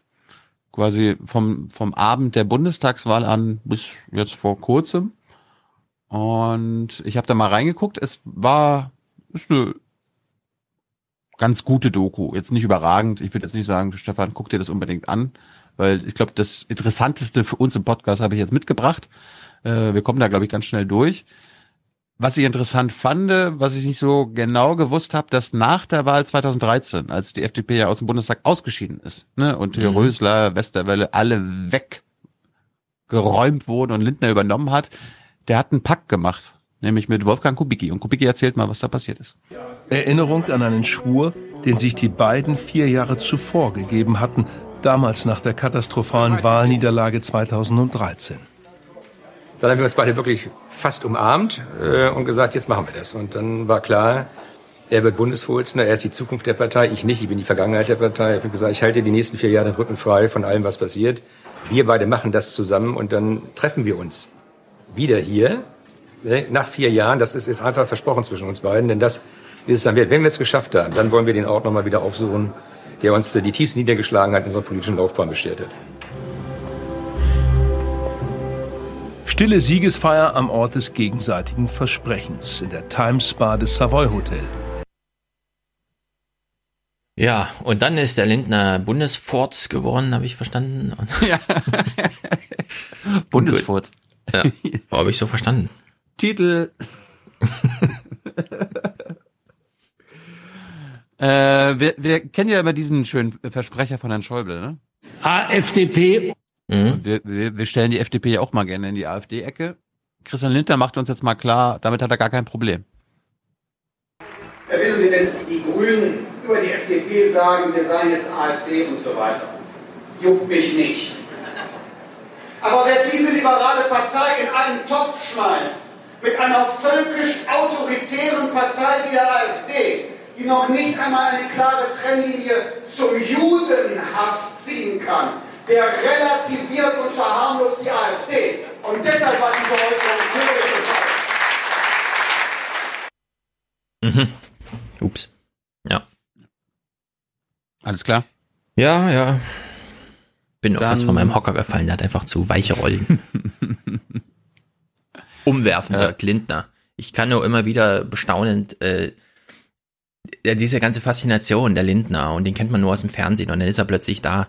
Leute sind es nicht gewohnt, zusammenzusitzen und vor ihnen, drei Meter vor ihnen, jemanden zu stehen zu haben, der sie vollbrüllt. Ja, üblicherweise, man geht zu Elternabenden, keine Ahnung, der Verein hat irgendwas und so.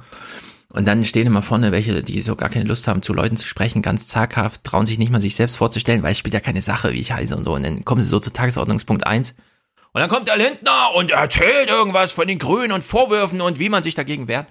Und es sind Leute echt nicht gewohnt. Und dann ist aber eine Stunde lang so ein Donnerwetter. Und der Lindner, der nutzt das so aus, die Leute da an seinem Bann zu schlagen. Finde ich gut, habe ich auch Respekt für. Beckmann hat äh, jede Menge führende und alte FDP-Granden vor, vor der Kamera gehabt und auch zwei Journalistinnen, eine von der Welt, ja, quasi als Repräsentantin der medialen Unterstützung der FDP, die lassen wir jetzt ganz raus. Und dann aber interessanterweise die Chefin der Brigitte. Das ist anscheinend auch so ein Politikmagazin für Frauen oder so. Ich kenne mich ja nicht so aus. Auf jeden Fall hat sie anscheinend eine äh, Ahnung von der FDP, aber ich fand die ganz gut, weil sie äh, erklärt mal, wie sie die FDP einschätzt. Die Marke Lindner ist eine eher kühle, erfolgsorientierte Cool, cool. Ego-Marke.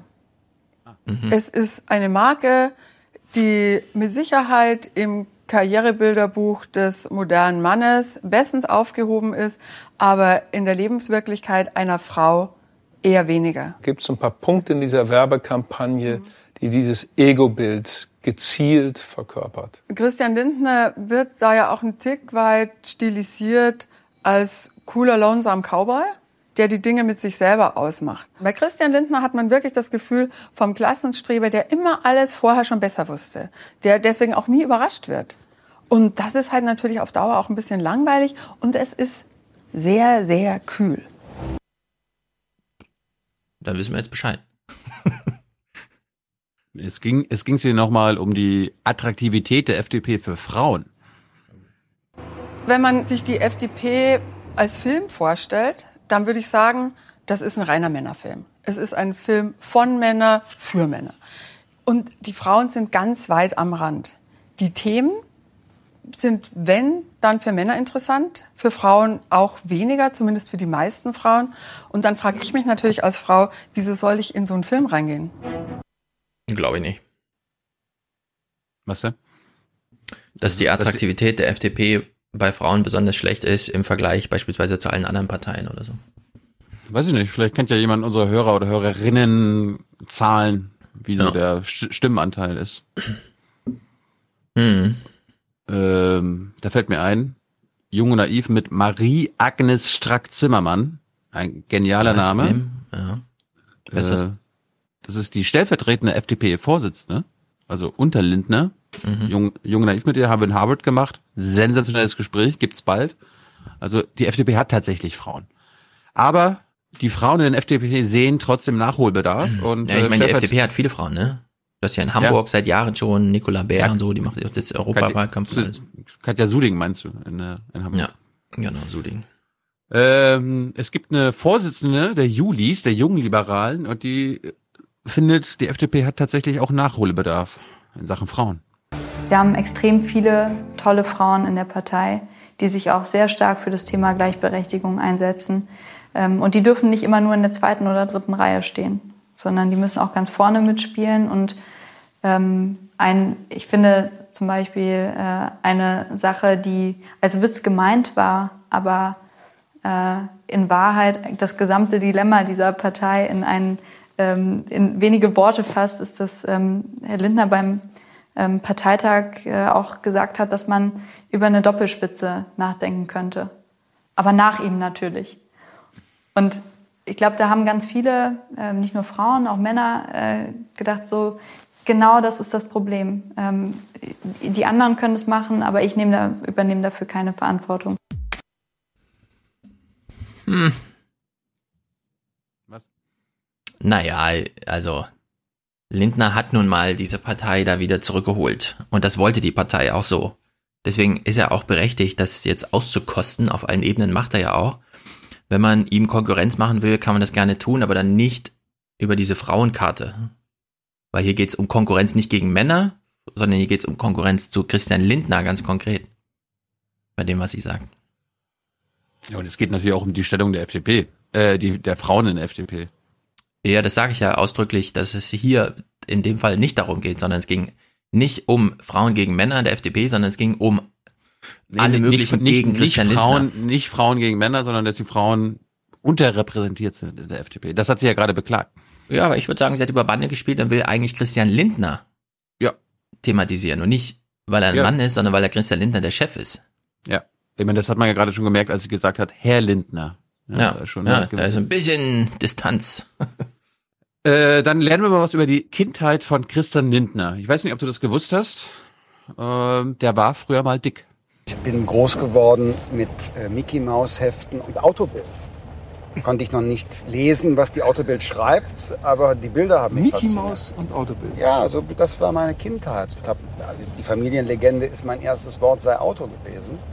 Und ich weiß nicht, womit das zusammenhängt. Vielleicht damit, dass, dass meine Eltern mich sich früh haben scheiden lassen. Ich bei meiner Mutter aufgewachsen bin, meinen Vater regelmäßig gesehen habe. Aber viele Dinge können wir im Leben wirklich nicht beeinflussen. Sie waren früher irgendwie so ein, so ein Moppelchen oder was? 100 Kilo gehabt. Moppelchen ist gut, ich war fett.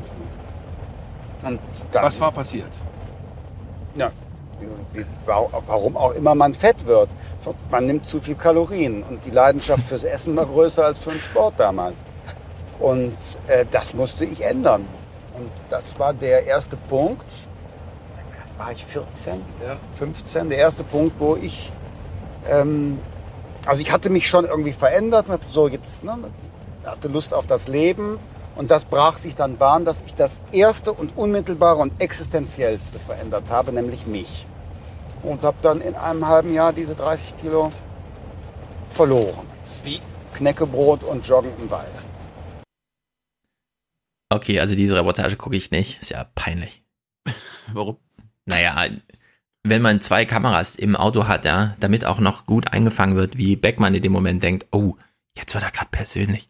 Jetzt gehen wir zurück in die Ursprungslegende des Christian Lindner, so als Person hinter den Politiker. Ich glaube, keine von diesen Geschichten überhaupt, ja. Ich meine, diese Story mit Friedrich Merz auch wieder, ja. Ja, hat er jetzt gelogen damals im Interview, als er meinte, er wäre irgendwie mit dem Moped durch sein Dorf gefahren und hätte lange Haare gehabt und dann kommen die ganzen Schulfreunde und sagen, der und lange Haare, hahaha. Und er so, ja, ich war übelst dick und dann habe ich nur noch Knäckebrot gegessen und so. Also wenn da nicht so eine Geschichte wie bei Jan Frodeno rauskommt, äh, höre ich mir das nicht an. Okay, Fake ein paar, News. ein paar Jahre später war er dann ja dünn. Und Ja, äh, ich weiß nicht, ob, ob du den, den Beitrag aus, von der Deutschen Welle von 1997 kennst. Ansonsten hier nochmal. Ja, Ich bin Christopher Peterka. Ich bin Christian so. Lindner und wir besuchen beide gemeinsam die Jahrgangsstufe 13 des städtischen Gymnasiums in Wermelskirchen. Schule ist für die beiden trotz Abitur Nebensache. Wichtiger ist es, PR-Konzepte zu verkaufen an Kunden, die ihre Väter sein könnten. Wenn man im Gespräch überzeugt, durch Leistung, gerade auch durch Kompetenz, die nicht akademisch domestiziert ist, Äh, wie bitte?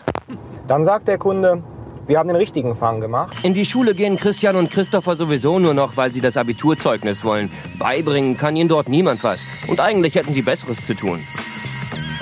Dante hat so formuliert, der eine wartet, dass die Zeit sich wandelt, der andere packt sie an und handelt.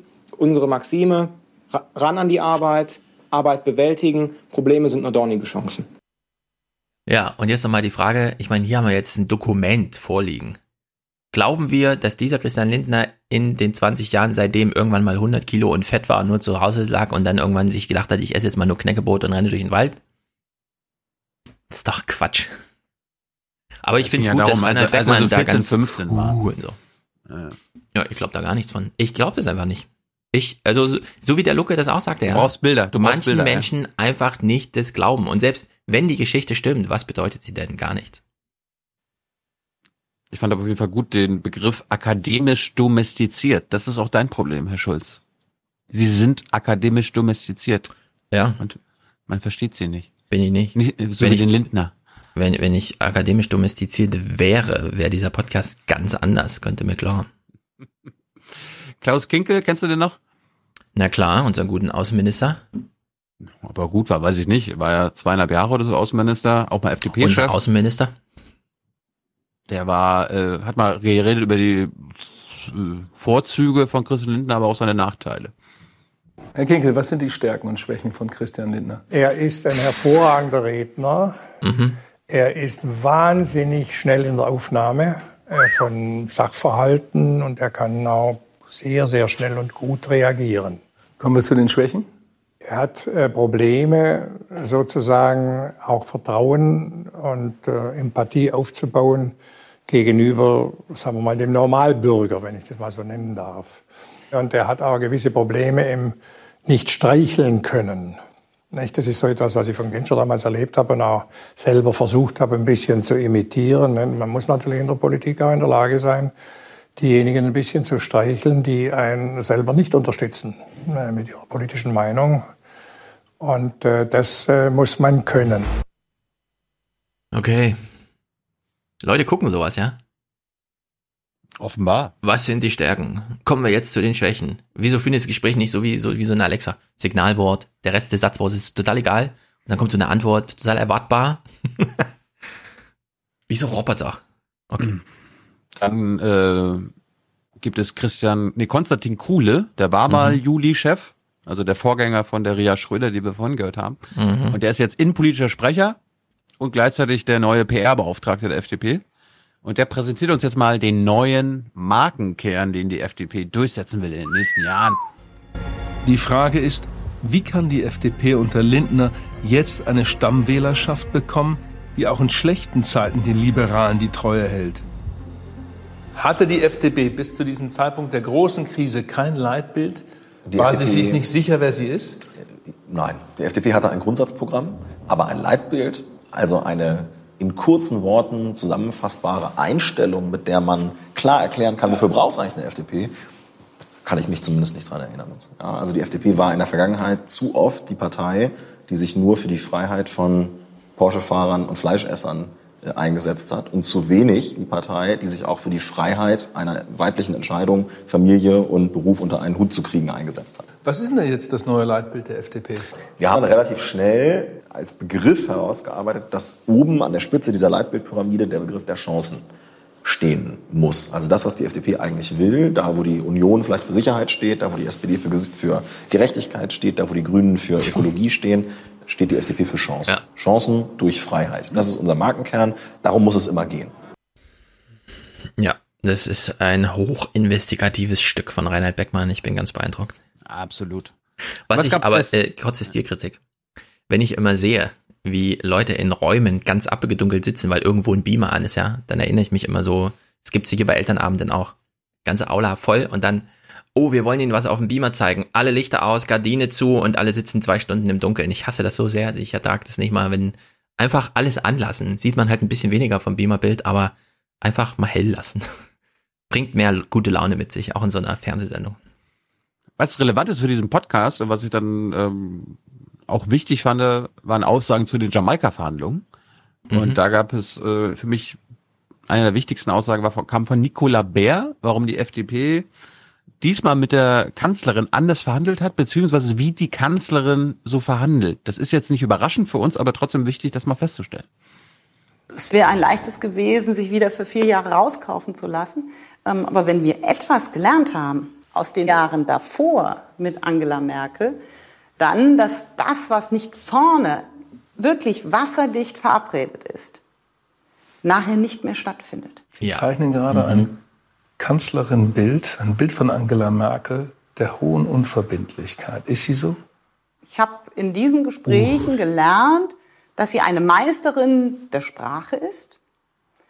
Wenn irgendwo ein Wort war, was die Grüne, was die CSU, was uns gestört hat, dann wurde der Satz umformuliert. Dann wurde ein Wort durch einen Halbsatz ersetzt, sodass am Ende etwas rauskam, was schön klang. Aber wenn man dann die Probe aufs Exempel gemacht hat, und das haben wir in der Regel gemacht, gesagt hat, Frau Kanzlerin, was heißt das jetzt? Ach, Herr Lindner, das entscheiden wir dann, wenn wir soweit sind. So. Und das ist etwas, das ist eine schiefe Ebene, auf die wir uns nie wieder begeben werden. Ja, ich bin wieder nicht überzeugt. Aber es ist nur mein, mein Privatgefühl. Ich halte es für absolut Fake News. Meine Erzählung von den GroKo-Verhandlungen, an denen ich nicht teilnahm und so, ist wie folgt. Die ganze Partei war geil darauf, bald Minister zu sein. Das hatte man im Hinterkopf. Ihr war scheißegal, welche Worte Merkel da wie reinschreiben wollte. Und dann plötzlich kam Lindner rein und sagte, es ist Schluss jetzt. Und seitdem ist sie überrascht und jetzt tut sie so, als wäre das voll das Megaprogramm gewesen. Das weiß ich nicht. Kubicki hat uns auch nochmal informiert, wie das so war, als Lindner rausgegangen ist in der Nacht und er neben Merkel gesessen hat. Äh, Bei Angela Merkel habe ich Betroffenheit gesehen. Ich habe äh, ich hab Christian äh, dann eine SMS geschickt, als wir nebeneinander saßen und habe ihm dann geschrieben, äh, schau dir diese Frau an. Die schreiben sich SMS, während sie nebeneinander sitzen. Ja. Sie merkt, merkt, was passiert, sie merkt, dass sie es nicht Es ist wie kleine Mädchen. Oder wenn die Akademiker im Kolloquium sitzen und keiner darf reden, dann schreibt man sich auch die ganze Zeit WhatsApp. nicht mehr abwenden kann, dann wird das Gesicht ganz anders. Der Kollege Kaut hat immer noch gesagt, in so einer wunderbar äh, schwäbischen Art, das kriegen wir doch hin, das machen wir doch irgendwie, das machen wir in der Regierung, Regierungshandel. Ne? Und sie merken, dass da was passiert. Sie haben jetzt kein Mittel mehr, irgendwas Gutes zu sagen. Ja, halte ich auch wieder für Fake News. Äh, beziehungsweise so ein bisschen, Lindner wollte Merkel richtig beschädigen. Also in diesem politischen Sinne, wie man halt Leute einfach beschädigt. Ist ihm nicht gelungen, hängt ihm jetzt nach. Die Grünen haben alle komplett davon profitiert. Tut mir auch leid, lieber Herr, äh, Herr Beckmann. So ein paar Sachen in der Richtung wären vielleicht interessant gewesen. Die Ein Grünen bisschen haben konfrontativ in dieses Ding reingehen. Das ist ja hier reiner FDP-Werbefilm geworden von Beckmann.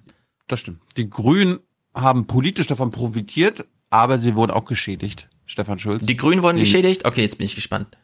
Wie geht Ja. die Erzählung? Katrin Göring-Eckardt ist nämlich immer noch traumatisiert. Mhm. Da saß ich in diesem Raum und habe mich gefühlt wie so eine Braut, schon angezogen und die Locken gedreht und der Brautstrauß auf dem Schoß und dann sagt der Bräutigam, ich habe es mir anders überlegt. Das äh, war in dem Augenblick für mich nicht vorstellbar. Das glaube ich. Und das finde ich auch ehrlich, dass sie das sagt. Also ich glaube das absolut. Sie ist da sehr ehrlich, das so darzustellen. Nur ich glaube, die Nicola Bär hat sich genauso gefühlt wie so eine Braut. Nur dann kam ihr eigener Vater und hat das abgeblasen. Und das ist der große Unterschied. Die Braut, die sich nicht traut. Äh, aber die Hoffnung stirbt zuletzt. KGE arbeitet immer noch an Jamaika. Ja, ich finde jedenfalls, das haben wir in der Situation, in der wir jetzt gerade leben, in diesem Land mit einer großen Koalition, die es wirklich nicht bringt, wo man nur noch die Zeit danach misst, wie lange es bis zur nächsten Krise dauert, äh, hat man schon die Verantwortung, auch ähm, Sachen zu machen, die einem keinen Spaß machen, die ungewöhnlich sind, wo man sagt, okay, Mhm. muss man halt tun. Und deswegen ähm, arbeiten wir, wir dran, dass es Gespräche gibt, dass man so, so ein paar Sachen voneinander weiß, ja. Ist Jamaika ein Modell? Wir reden im Bund miteinander, weil wir es strategisch müssen. Es geht gar nicht anders, wenn man Verantwortung übernimmt. Darüber kann ich auch was sagen. Wir haben gesagt, es gibt bestimmte Themen, da müssen wir sprechen, von der Mhm. Energiepolitik bis zur Sozialpolitik.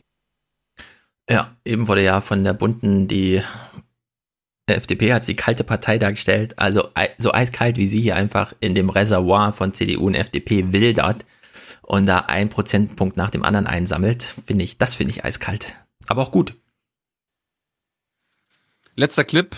Lindner nochmal, nachdem Jamaika gescheitert ist, redet er nochmal mit Beckmann ganz investigativ. Der Clip ist wert, äh, oder Ja. ist der beste Clip, weil Okay. am Ende macht er einen geilen Spruch. ich wäre auch lieber zweiter Mann der Regierung geworden als erster politischer Buhmann der Nation. Aber es ging eben nicht. Und wenn es nicht geht, wenn man nicht regieren kann, so wie man sich das selbst auch vorstellt, wenn man gezwungen ist, über die Grenzen der eigenen Kompromissfähigkeit hinauszugehen, musst du die Konsequenz haben zu sagen, ich gehe raus. Und dann muss man gegebenenfalls auch durch ein solches Gewitter. Geben Sie sich das alles? Lesen Sie das alles? Nein. Ich, hab, äh, ich lese normalerweise ganz viel und auch sehr detailliert die Medien. Alles. Aber ich wusste ja, was kam. Und äh, ich habe deshalb, nachdem wir am Sonntagabend erklärt hatten, dass wir aus den Sondierungen äh, austreten, habe ich äh, bis Mittwoch keine Zeitung gelesen, kein Fernsehen geschaut, Also. nicht in die sozialen Medien geschaut, Sicher. nicht in meinen Posteingang geschaut. Na klar. Die FDP stand auf dem 10-Meter-Turm und ist hinten rückwärts die Treppe wieder runtergegangen. Ja. Das Bild steht jetzt da. Und das war völlig richtig runterzugehen, denn es war kein Wasser im Pool. Uh, das war natürlich gut. Der war gut, ne? Aber das ist totaler Quatsch, was er hier erzählt. Das glaubt ihm nie. Ich habe dann drei Tage nichts dazu gelesen. Es hat mich nicht interessiert. Kein Twitter. Nix auf Facebook. Nicht mal bei Spiegel Online geguckt, was gerade als Topmeldung ist. So ein, also wirklich. Das war äh, sehr gute Propaganda, fand ich. Insgesamt. Hm. Die FDP mausert sich jetzt so langsam wieder aus dieser Loser-Situation, in der sie sich da selbst reingebracht hat. Hätte er ja auch nicht gedacht, dass Merkel nicht mit ihm den Showdown macht, sondern tatsächlich mit ihren eigenen Leuten. Gut. Gut, das war's von mir. Gut, ich will eine kleine Sache spielen. Haben wir noch Zeit? Wenn es Ja klein nein? ist, dann Ne, es ist eine ganz kleine. Der Bundesminister, äh, ach der Bundesminister, der Bundespräsident tourt doch jetzt gerade und macht so kleine Tafelrunden. Äh, wir hören mal kurz rein. Äh, Frank-Walter Meyer ist on Tour. Wer? Frank-Walter Meyer, spiel uns mal kurz, du hast den Finger schon drauf. Frank-Walter Meyer. Genau. Die Umfragen und Wahlen der letzten Zeit zeigen, die nicht mehr großen Volksparteien und die anderen sogenannt etablierten haben ein Problem mit der Akzeptanz beim Wähler. Einzig die AfD und die Grünen, ansonsten nicht vergleichbar, sind da raus. Wenn das Problem der anderen ist, dass Menschen das Gefühl haben, die Politiker denken nicht an mich, die reden nicht über mich und mit mir reden, tun sie schon gar nicht, dann hat Frank-Walter Steinmeier das richtige Konzept. Kaffeetafel nennt er das. Ja, kommt ein bisschen altbacken daher, aber gut. Er tritt halt so auf in der Öffentlichkeit, ja, was im Grunde auch bedeutet, lohnt sich jetzt nicht, ihn einzeln zu klippen, aber wir hören uns mal kurz an. Es gibt einen Hau ab, Hau ab Rufer, als Frank-Walter Meyer auftritt. Mit einem freundlichen Winken stellt sich der Bundespräsident bei den Chemnitzern vor. Die reagieren erstmal reserviert, nur eine einzelne Stimme pöbelt. Und wird abgedrängt. Ja, also so ein Einzelner mitten in Chemnitz. Aber warum, aber warum, warum wird er abgedrängt? Das finde ich ganz übertrieben. Ja, nervt halt. Und öffentliche Ordnung gehört auch akustisch dazu, wenn der Bundespräsident. Jedenfalls jetzt die Pointe, meine Pointe von diesem Podcast heute. Frank-Walter Steinmeier macht jetzt einen Meier. richtig, richtig guten Spruch. Den sollte sich jeder, vor allem alle, die bei uns im Forum mitschreiben, einmal hinter die Ohren schreiben oder was man so macht. Bei uns hieß es damals hinter die Ohren schreiben. Ja, macht euch eine Notiz im Handy. Das ist der Spruch, finde ich, der sollte für alle künftigen politischen Diskussionen gelten. Die eine Regel, die für die Kaffeetafeln gilt. Niemand, kein Privater, darf sich hier als Rächer für andere zeigen. Wenn wir dieses Prinzip des Rechtsstaats aufgeben, dann ist mehr verloren. So, bitte, liebe Leute im Forum zum Beispiel, wenn ihr postet, überlegt doch in dem Moment, wo ihr schreibt, produziere ich gerade eine Meinung, ja, stelle ich eine innere Haltung dar oder trete ich als Rächer für irgendwen auf? Zum Beispiel die Schweine oder so, ja, weil Stefan das mal wieder mit dem Narkosium und so, wie das da heißt, ja, mit dem äh, Gasbetäubung nicht versteht oder so weiter. Ja, aber kannst du das denn, kannst du nicht mal einen Podcast aufrufen, dass die Leute nicht mehr kaufen sollen und so? Ja, also bei jedem politischen Statement, das man egal wo jetzt irgendwie macht, einfach kurz überlegen, nochmal, nochmal kurz reflektieren, bevor man abschickt. Ist das gerade meine Meinung oder trete ich mal wieder als Rächer für irgendwen auf? Und ich glaube, wenn man diese Prüfung einmal mitlaufen lässt, ist sehr viel gewonnen für alle, die, die an der Diskussion teilnehmen. Gut, hör mal auf mit Frank-Walter Meyer, den Rest dann nächste Woche.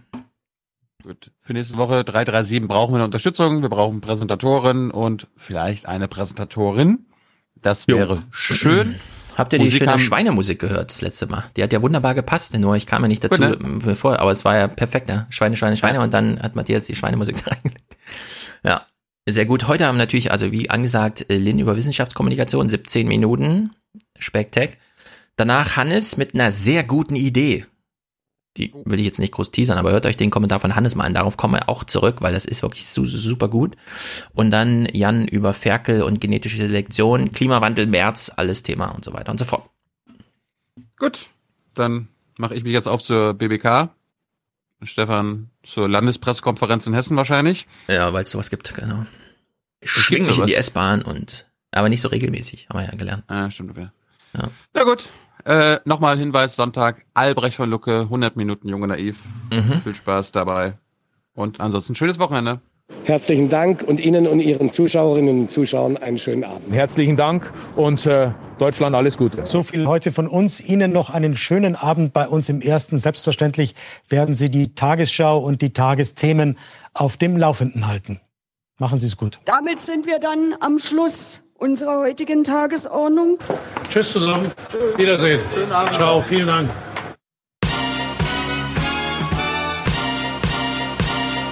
Put down the mic. Put down the mic. Put down the mic. Put down the mic. Is there anything, as you look back at your first almost two years, that you regret, that you wish on you, that you could just take back and redo? Well, there would be certain things. I'm not sure I want to reveal all of them, but I, I would say tone. Uh, I would like to have a much softer tone. I feel to a certain extent I have no choice, but maybe I do, and maybe I could have been softer from that standpoint. Put down the mic. Put down the mic. Put down the mic. Put down the mic. Your ratings. Let me ask, if I, if I may Okay, ask that's one other question, Mr. President, if I may, if I may ask Peter, one other ahead. question, are you worried? That's enough. That's Mr. enough. President, I, did- well, That's I was going to ask one of the, the other folks. That's had- enough. Pardon me, ma'am. I'm, I'm, Mr. Excuse President, me, that's enough. Mr. President, I had one other Peter, question, if. I may ask, on, on the Russia investigation. Are you concerned that that you may have? I'm not concerned about anything with you the may have Russian indictments investigation because it's a hoax. Are you- That's enough. Put down the mic.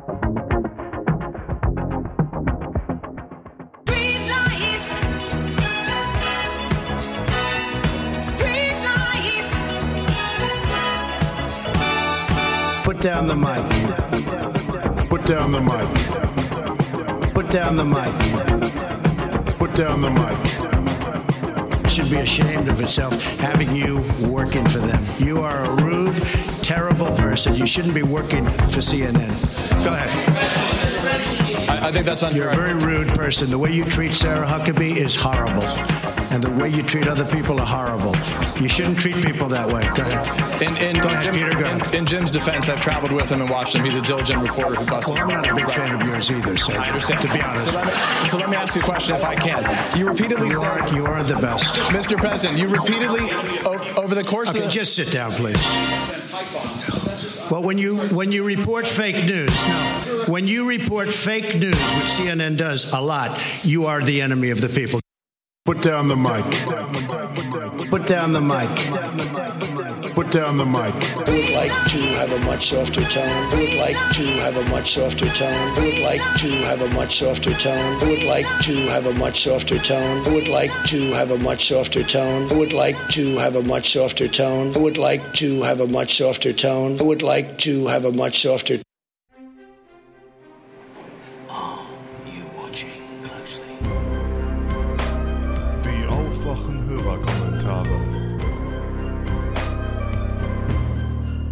stage is yours. Hallo, Aufwachen, hier ist wieder Lynn. Nach äh, diesen Begeisterungsausbrüchen nach meinem letzten Kommentar ähm, dachte ich, äh, ich setze mal daran an. Ähm, ich äh, habe die Schweinereien noch nicht ganz durch, bin jetzt gerade mit dem Interview von Elisabeth fertig. Und weil es da ja so um Begrifflichkeiten ging und so, dachte ich, mach mal einen Kommentar zu Wissenschaftskommunikation aus meiner Sicht. also von der Seite der Wissenschaftler. Denn ähm, ich habe die Beobachtung gemacht, oder es ist grundsätzlich eigentlich so, dass es viele Wissenschaftler umtreibt, ähm, den Menschen bzw. den Politikern zu erklären, was man da eigentlich macht, was daran wichtig ist und die entsprechenden Punkte rüberzubringen. Dabei ist das Problem halt immer die Komplexität. So, man muss das irgendwie runterbrechen, ähm, um gehört zu werden. Gleichzeitig will man aber nicht, dass die Komplexität verloren geht. Und ich war zum Beispiel diesen Sommer auf einer Konferenz der Jumaris. Das ist äh, ja eine Konferenz für junge Marinewissenschaftler. Und ähm, da war das ein Riesenthema. Also wie, wie erklärt man den Leuten, was, was wir eigentlich machen? So, ähm, zum einen ist natürlich das Problem, dass man als, als so Mensch in der Wissenschaft auch so ein bisschen ähm, ja, in seinem, seinem Elfenbeinturm sitzt. So, für uns ist alle klar, was, was irgendwie Signifikanz bedeutet oder ähm, was, was halt ein Mittelwert und ein Median ist, so, wo da der Unterschied sitzt. Aber für, für Menschen, die sich nicht tagtäglich damit beschäftigen, sind das halt Begriffe, die muss man denen eigentlich erstmal erklären und definieren, so. Und dass deshalb manchmal wissenschaftliche Kommunikation ähm, sehr kryptisch wird, weil halt solche Begriffe benutzt werden, die gar nicht alle so auf Anhieb verstehen. Ähm, und ich habe es erlebt, dass ein Panel-Talk, der eigentlich ein ganz anderes Thema hatte, so in diese Richtung abdriftete. Wie äh, erzähle ich Menschen, was ich hier tue und wie kann ich sie dazu auch begeistern? So, weil es natürlich auch so ist, dass, dass die Finanzierung ja aus, aus öffentlicher Hand kommt, größtenteils. Und also es gab auch einen Workshop, der hieß How to Turn Science into a Story. Also es ist ein Riesenthema. Und ähm, da, also es gibt so verschiedene Typen von Menschen, ähm, die sich für Wissenschaft interessieren. So, also ähm, ich habe vor einem Jahr im Sommer ein Praktikum gemacht ähm, mit der Uni. Also Praktikum heißt in diesem Fall, ich habe etwas Praktisches getan. Das ist nicht das gleiche wie ein Betriebspraktikum. Da waren wir auf Spiekeroog und haben dort ähm, das Porenwasser im Strand untersucht. Ähm, Porenwasser ist im Grunde das, die, die Flüssigkeit, die sich zwischen den Sandkörnern im Boden befindet. So, und ähm, auf den Inseln haben wir halt den, den Zustand, dass es dort im Boden eine Süßwasserlinse gibt, die auf dem Salzwasser schwimmt und natürlich am Strand irgendwann vom Süßwasser ins Salzwasser übergeht. Und wir wollten diesen Übergang halt messen, indem wir da Bodenproben genommen haben. Und dafür haben wir halt spektakulär lange äh, Metalllanzen in den Boden gerammt. Ähm, die sind halt ein bisschen über zwei Meter lang das sieht schon ziemlich böse aus. Die haben auch eine ziemlich scharfe Spitze. Ähm, und natürlich an einem äh, August äh, sind natürlich auch äh, andere Leute am Strand auf Spiekeroog. Und da gibt es so verschiedene Kategorien von Menschen, die natürlich dann mal fragen. Also natürlich gibt es die einen, die gar nicht fragen und dann gibt es die, die fragen. Und ich habe so drei Typen festgestellt. Und das sind die einen, die sich total schnell abstrecken lassen. Also sobald man da irgendwie länger als ein oder zwei Minuten redet, äh, wird ihnen das schon irgendwie zu viel oder zu komplex oder sie haben nicht die Geduld, die Zeit oder die Konzentration, sich damit zu beschäftigen. Also es ist ihnen eigentlich schon zu viel so. Also man merkt richtig, wie so die Aufmerksamkeit schwindet im Gesicht. So, also unser Dozent hat uns zum Beispiel noch eingeschärft, nehmt nicht das Wort Porenwasser in den Mund, weil dann sind die meisten schon weg. So. Ähm, dann gibt es die, die halt echte Neugier zeigen, so, die dann auch nachfragen und wirklich interessiert sind und halt auch, wie soll ich sagen, sinnvolle Nachfragen stellen. Und dann, also das sind mir halt die Liebsten, so, weil man merkt, okay, denen gibt man echt was mit nach Hause, so, an, an Erkenntnissen und Wissen. Und dann gibt es die Dritten, die wollen eigentlich nur über sich selbst reden. So, also wir hatten da einen Herrn, den sind wir fast gar nicht mehr losgeworden der hat dann da irgendwie uns seine halbe Karriere erklärt und der hat halt, ich weiß nicht, irgendwas mit Schiffsbau gemacht oder so und meinte dann halt auch irgendwie sich jetzt total verbunden zu fühlen mit uns Studenten, die hier jetzt äh, am Strand rumackern. Ähm, und ich finde, das, das zeigt so ein bisschen die ganze Problematik. Es gibt die einen, die sich halt tatsächlich dafür interessieren, aber für viele ist es halt so, ja, die haben auch nicht unbedingt immer die Zeit, Energie. Ich meine, jeder hat die Lust und, und Zeit, ähm, sich irgendwie hinzusetzen und mal zwei Stunden irgendein Paper zu lesen oder einen langen Artikel, wo er dann womöglich dann sitzt und denkt, so, meine Güte, die und die Begriffe muss ich jetzt nochmal nachschlagen, weil die kenne ich gar nicht. So, also ich meine, ich habe das in anderen Themenbereichen auch. So, wenn jemand anfängt, über Wirtschaftsdynamiken zu reden, dann bin ich häufig sofort weg, weil das ist, interessiert mich einfach nicht. Oder über Fußball oder so. Ähm, deswegen ist das so diese Schwierigkeit, dass man natürlich als, als Wissenschaftler will man natürlich den Leuten erzählen, was da man macht. Einfach weil wir das auch, also ich spreche jetzt hier mal im Namen von allen, aber ich glaube, das kann ich, weil wir das total cool finden, was wir da machen. So. Ähm, aber das natürlich nicht für jeden zutrifft. Und zum Beispiel auf der Konferenz gab es dann auch die Frage, ne, wenn ihr die Möglichkeit hättet, einer Abschlussklasse, also im Abitur, ähm, einen Vortrag zu halten über euer aktuelles wissenschaftliches Forschungsthema, würdet ihr das machen? Und da gab es sehr viele, die gesagt haben, ja klar, würde ich gerne machen. Aber manche haben auch gesagt, nein. Und der Grund dafür war, oder einer der Gründe war, dass halt manche Themen doch sehr komplex sind, sehr kompliziert. Ich meine, ich lerne gerade für eine Prüfung für anorganische Isotopengeochemie. Ich glaube, damit haut man keinen Abiturienten vom Hocker. So, ich finde es total toll, aber ich glaube, als Abiturient hätte ich da auch gedacht, oh mein Gott, das ist ja alles ganz furchtbar. So, ähm, so, und natürlich jemand, der jetzt, also wir hatten eine, die, die über die Zähne von Orcas geforscht hat. Das ist natürlich ein viel repräsentableres Thema als jetzt irgendwie Eisenisotope. Ähm, und das ist halt so das Problem. Und dann kommt es halt zu Effekten, wo ich dann immer irgendwie vom Fernseher oder vor den Nachrichten und irgendwie spontan meinen Kopf gegen die Wand schlagen möchte, weil irgendwelche Vereinfachungen gemacht werden. Und diese Vereinfachungen dann quasi für bare Münze genommen werden. Und dann die Leute das referieren, als ob sie es verstanden haben, aber ihnen halt ein gewisser Themenkomplex fehlt. Also so nach dem Motto, das ist schon richtig, aber halt, das kann man nicht so sagen. So, das ist nicht alles, da fehlt was.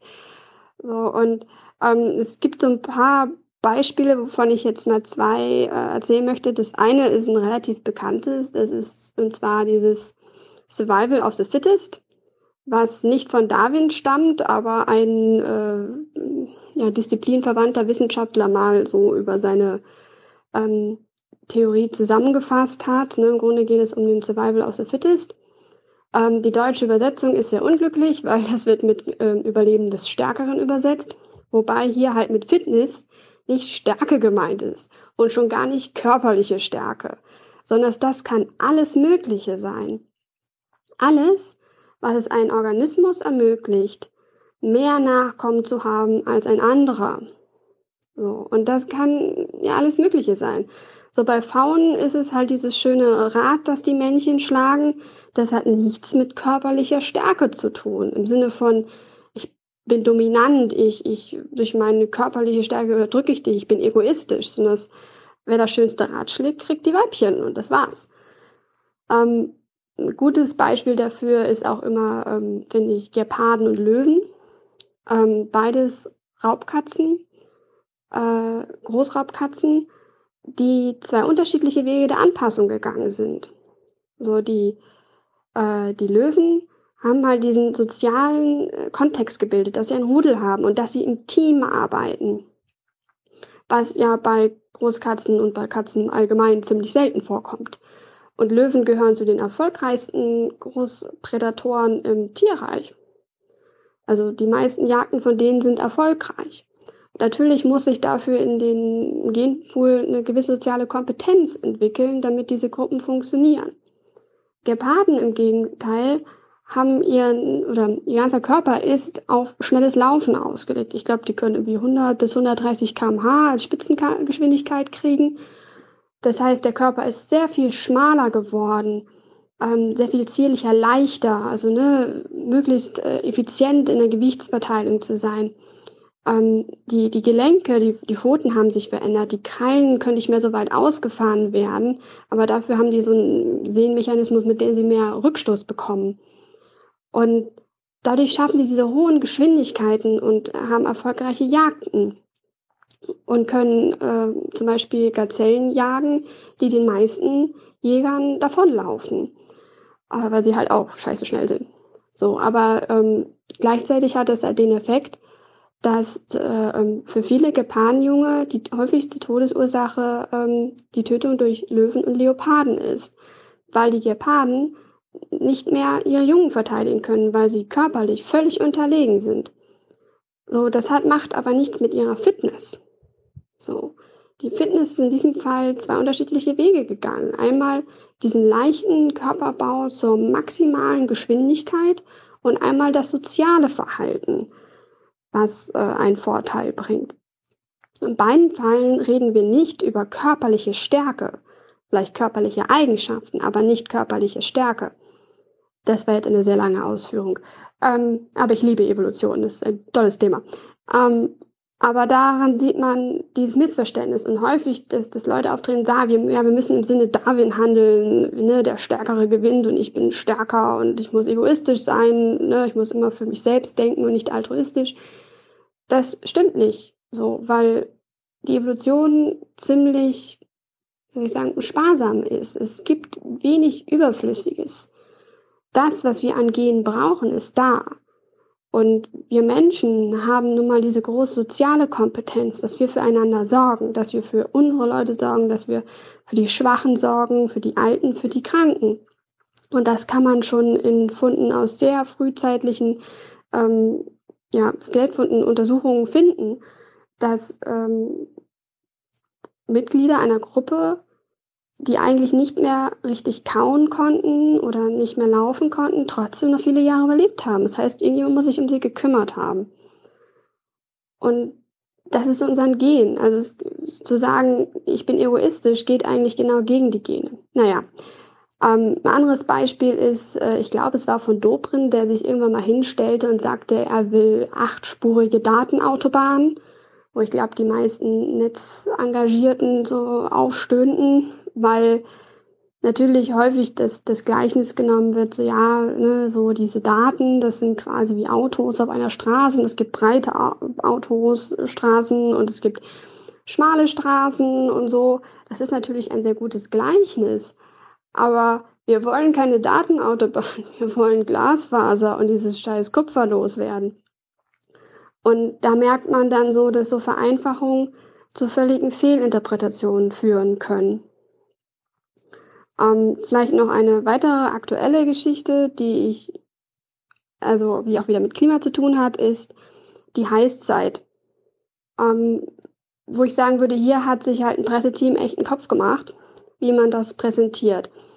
Ähm, das Paper dazu, äh, äh, hieß es nochmal Trajectories of the Earth System in the Anthropocene oder so, äh, das irgendwie äh, Ende Juli erschienen ist und im August gab es dann die ganzen tollen Artikel, wir sind eine Heißzeit, ein Wertstein auf einer Heißzeit so. Und ich saß mal da und meinte, Gott, was meint ihr denn bloß mit einer Heißzeit? So, ich, ich meine, ich kenne Kaltzeit, ich kenne Warmzeit, aber was bitte schon soll eine Heißzeit sein?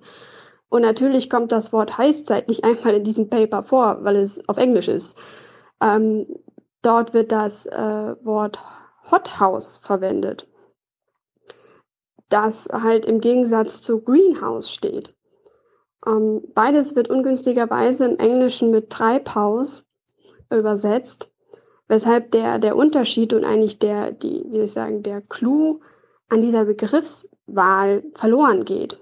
Und im englischen Artikeln über diesen, äh, dieses Paper wird auch immer von Hothouse gesprochen. Ähm, der Treibhauseffekt oder eigentlich Gartenhauseffekt, wie man eigentlich richtig sagen müsste, ist halt ähm, der Greenhouse-Effekt im Englischen. Und meint eigentlich, dass ich ein, ein Glashäuschen habe, in dem ich Pflanzen ziehe. Und dadurch, dass ähm, ich dieses Glas habe, wird das Sonnenlicht ein paar Mal reflektiert, wärmt diesen Raum auf und äh, schafft dadurch ein gutes Klima, dass da Pflanzen wachsen können und sind natürlich geschützt vor Wind und Regen. Ähm, ein Hothouse ist wiederum ein Gartenhäuschen, in dem ich ähm, zusätzliche Wärme zuführe. Also sprich, da ist eine Heizung drin. Ich heize dieses Haus künstlich auf. Zum Beispiel, um Pflanzen, die nicht äh, frostfest sind, dort den Winter über unterzustellen oder im Frühjahr äh, Pflanzen zu ziehen, ähm, die, damit man in der Wachstumsphase einen gewissen äh, ähm, Vorteil hat. Und ähm, da liegt halt der Unterschied. Und das ist eigentlich auch das, was das Paper sagen möchte, dass ähm, wir nicht nur einen Temperaturanstieg von ein bis zwei Grad zu befürchten haben, sondern dass, wenn die Erde sich erwärmt, andere Mechanismen in Gang kommen, die noch zusätzlich künstlich das Klima aufheizen. Und dass diesen Zustand nennen sie halt Hothouse. Ähm, was ich als Bild total passend finde und wie wir es äh, heute hatten, als Framing total gut passt. Äh, was nun mal im Deutschen dieses unglückliche Heißzeit abgewandelt wurde, wo ich halt finde, nicht klar wird, was damit eigentlich gemeint wird. So, ja, es wird noch heißer als sowieso schon und ähm, Anbetracht unseres heißen Sommers äh, macht das ja auch, also wahrscheinlich PR-politisch total Sinn, diesen Begriff zu wählen. Finde ich, macht aber nicht deutlich, was eigentlich gemeint ist. Dass nämlich zusätzliche Mechanismen in Gang kommen, die das Klima noch weiter aufheizen. Manche, die wir noch gar nicht so richtig verstehen bzw. bewerten können. Also zum Beispiel diese ganze Methangeschichte aus dem Permafrost. Da läuft noch ganz viel Forschung, weil man gar nicht so genau weiß, wie viel Methan da jetzt eigentlich frei wird. So, also wie viel ist das und wie viel macht das? Und das kommt auch darauf an, in welchen Atmosphärenschichten sich das dann sammelt und so. Also da sind noch so einige Fragezeichen oder ja, es ist circa so und so viel, aber kann auch viel mehr sein. Und das ist eigentlich das, worum es denen ging in diesem Paper. Und ich finde, das ist ziemlich verloren gegangen. Ich meine, Sie haben so diesen Kipping-Elementen gesprochen, Kipp-Elementen. Ähm, aber ich finde, es ist nicht gut erklärt worden. Und ich finde diesen Begriff Heißzeit unglaublich unglücklich. Aber ich wüsste jetzt auch keinen besseren, den man im Deutschen verwenden kann. So, jetzt habe ich wieder sehr lange geredet. Äh, und ähm, wollte eigentlich nur noch hinterher sagen, dass wenn ihr da irgendwie mal eine Frage habt zu gewissen Klimathemen, so für mich ist vieles halt, ja, läuft so unter, weil das ja klar ist, so, was manchen vielleicht gar nicht so klar ist. Äh, Stefan hat ja meine Nummer, könnt ihr auch mal nachfragen. Ähm, ansonsten hören wir uns vielleicht die Wochen wieder und äh, ich wünsche freudiges Podcasten. Tschüss. Moin, moin. Höre gerade 334 und den Skandal zu den Steuerhinterziehungen oder Schlupflöcher-Ausnutzung am Aktienmarkt und habe kurz überlegt, warum man eigentlich bei ähm, Strafzahlungen von Unternehmen und bei ähm, Steuerhinterziehung immer nur die konkreten Summen nennt, wenn man aber irgendwelche Flächenvergleiche macht, man immer in Prozentangaben des Saarlandes spricht oder in Vielfachen des Saarlandes. Es wäre doch bei diesen Angaben auch eventuell mal sinnvoll, das Ganze in, das sind so und so viel Prozent oder so und so viel Fach äh, der Bildungsausgaben oder der Pflegeausgaben, um mal zu gucken, dass man, wenn man mit diesen ganzen Skandalen, die übers Jahr zusammenkommen, locker schon gefühlt einmal die komplette ähm, Doppelbesetzung in deutschen Klassenzimmern finanzieren könnte, beziehungsweise den Pflegesektor wieder hochfinanzieren, um die Leute einzustellen beziehungsweise auszubilden. Als kurzer Gedankenanstoß. Hallo Thilo, hallo Stefan, hallo liebe Hörer. Ähm, hier ist Jan aus Berlin. Ich wollte ein paar Worte zu eurer Eberfleisch-Diskussion sagen. Und die Punkte, die ich anmerken wollte, sind, dass ähm, es sind, ist ein kleiner Teil der Eber, die, oder der, die, der männlichen Schweine, die diesen Geruch entwickeln. Und es ist auch nur ein Teil der Menschen, die diesen Geruch wahrnehmen können. Also es ist ähnlich wie beim Spargelurin, der auch nicht von allen Menschen als solcher identifiziert werden kann. Ähm, so ist es auch beim Fleisch, das diesen Ebergeruch, Ebergeschmack hat, dass nicht alle Menschen diesen Geschmack oder Geruch wahrnehmen können. Ähm, es gibt ähm, dort verschiedene auch Ansätze in der Forschung, zum Beispiel elektronische Nasen zu entwickeln, die Fleisch, das diese Merkmale eben aufweist, ähm, erkennen können und vielleicht wäre es auch denkbar, dass diese elektronischen Nasen, wenn sie einmal so gut sind, auch ähm, noch schon am lebenden Schwein, am jungen lebenden Schwein erkennen könnten, ob es diesen Geruch entwickeln wird oder nicht.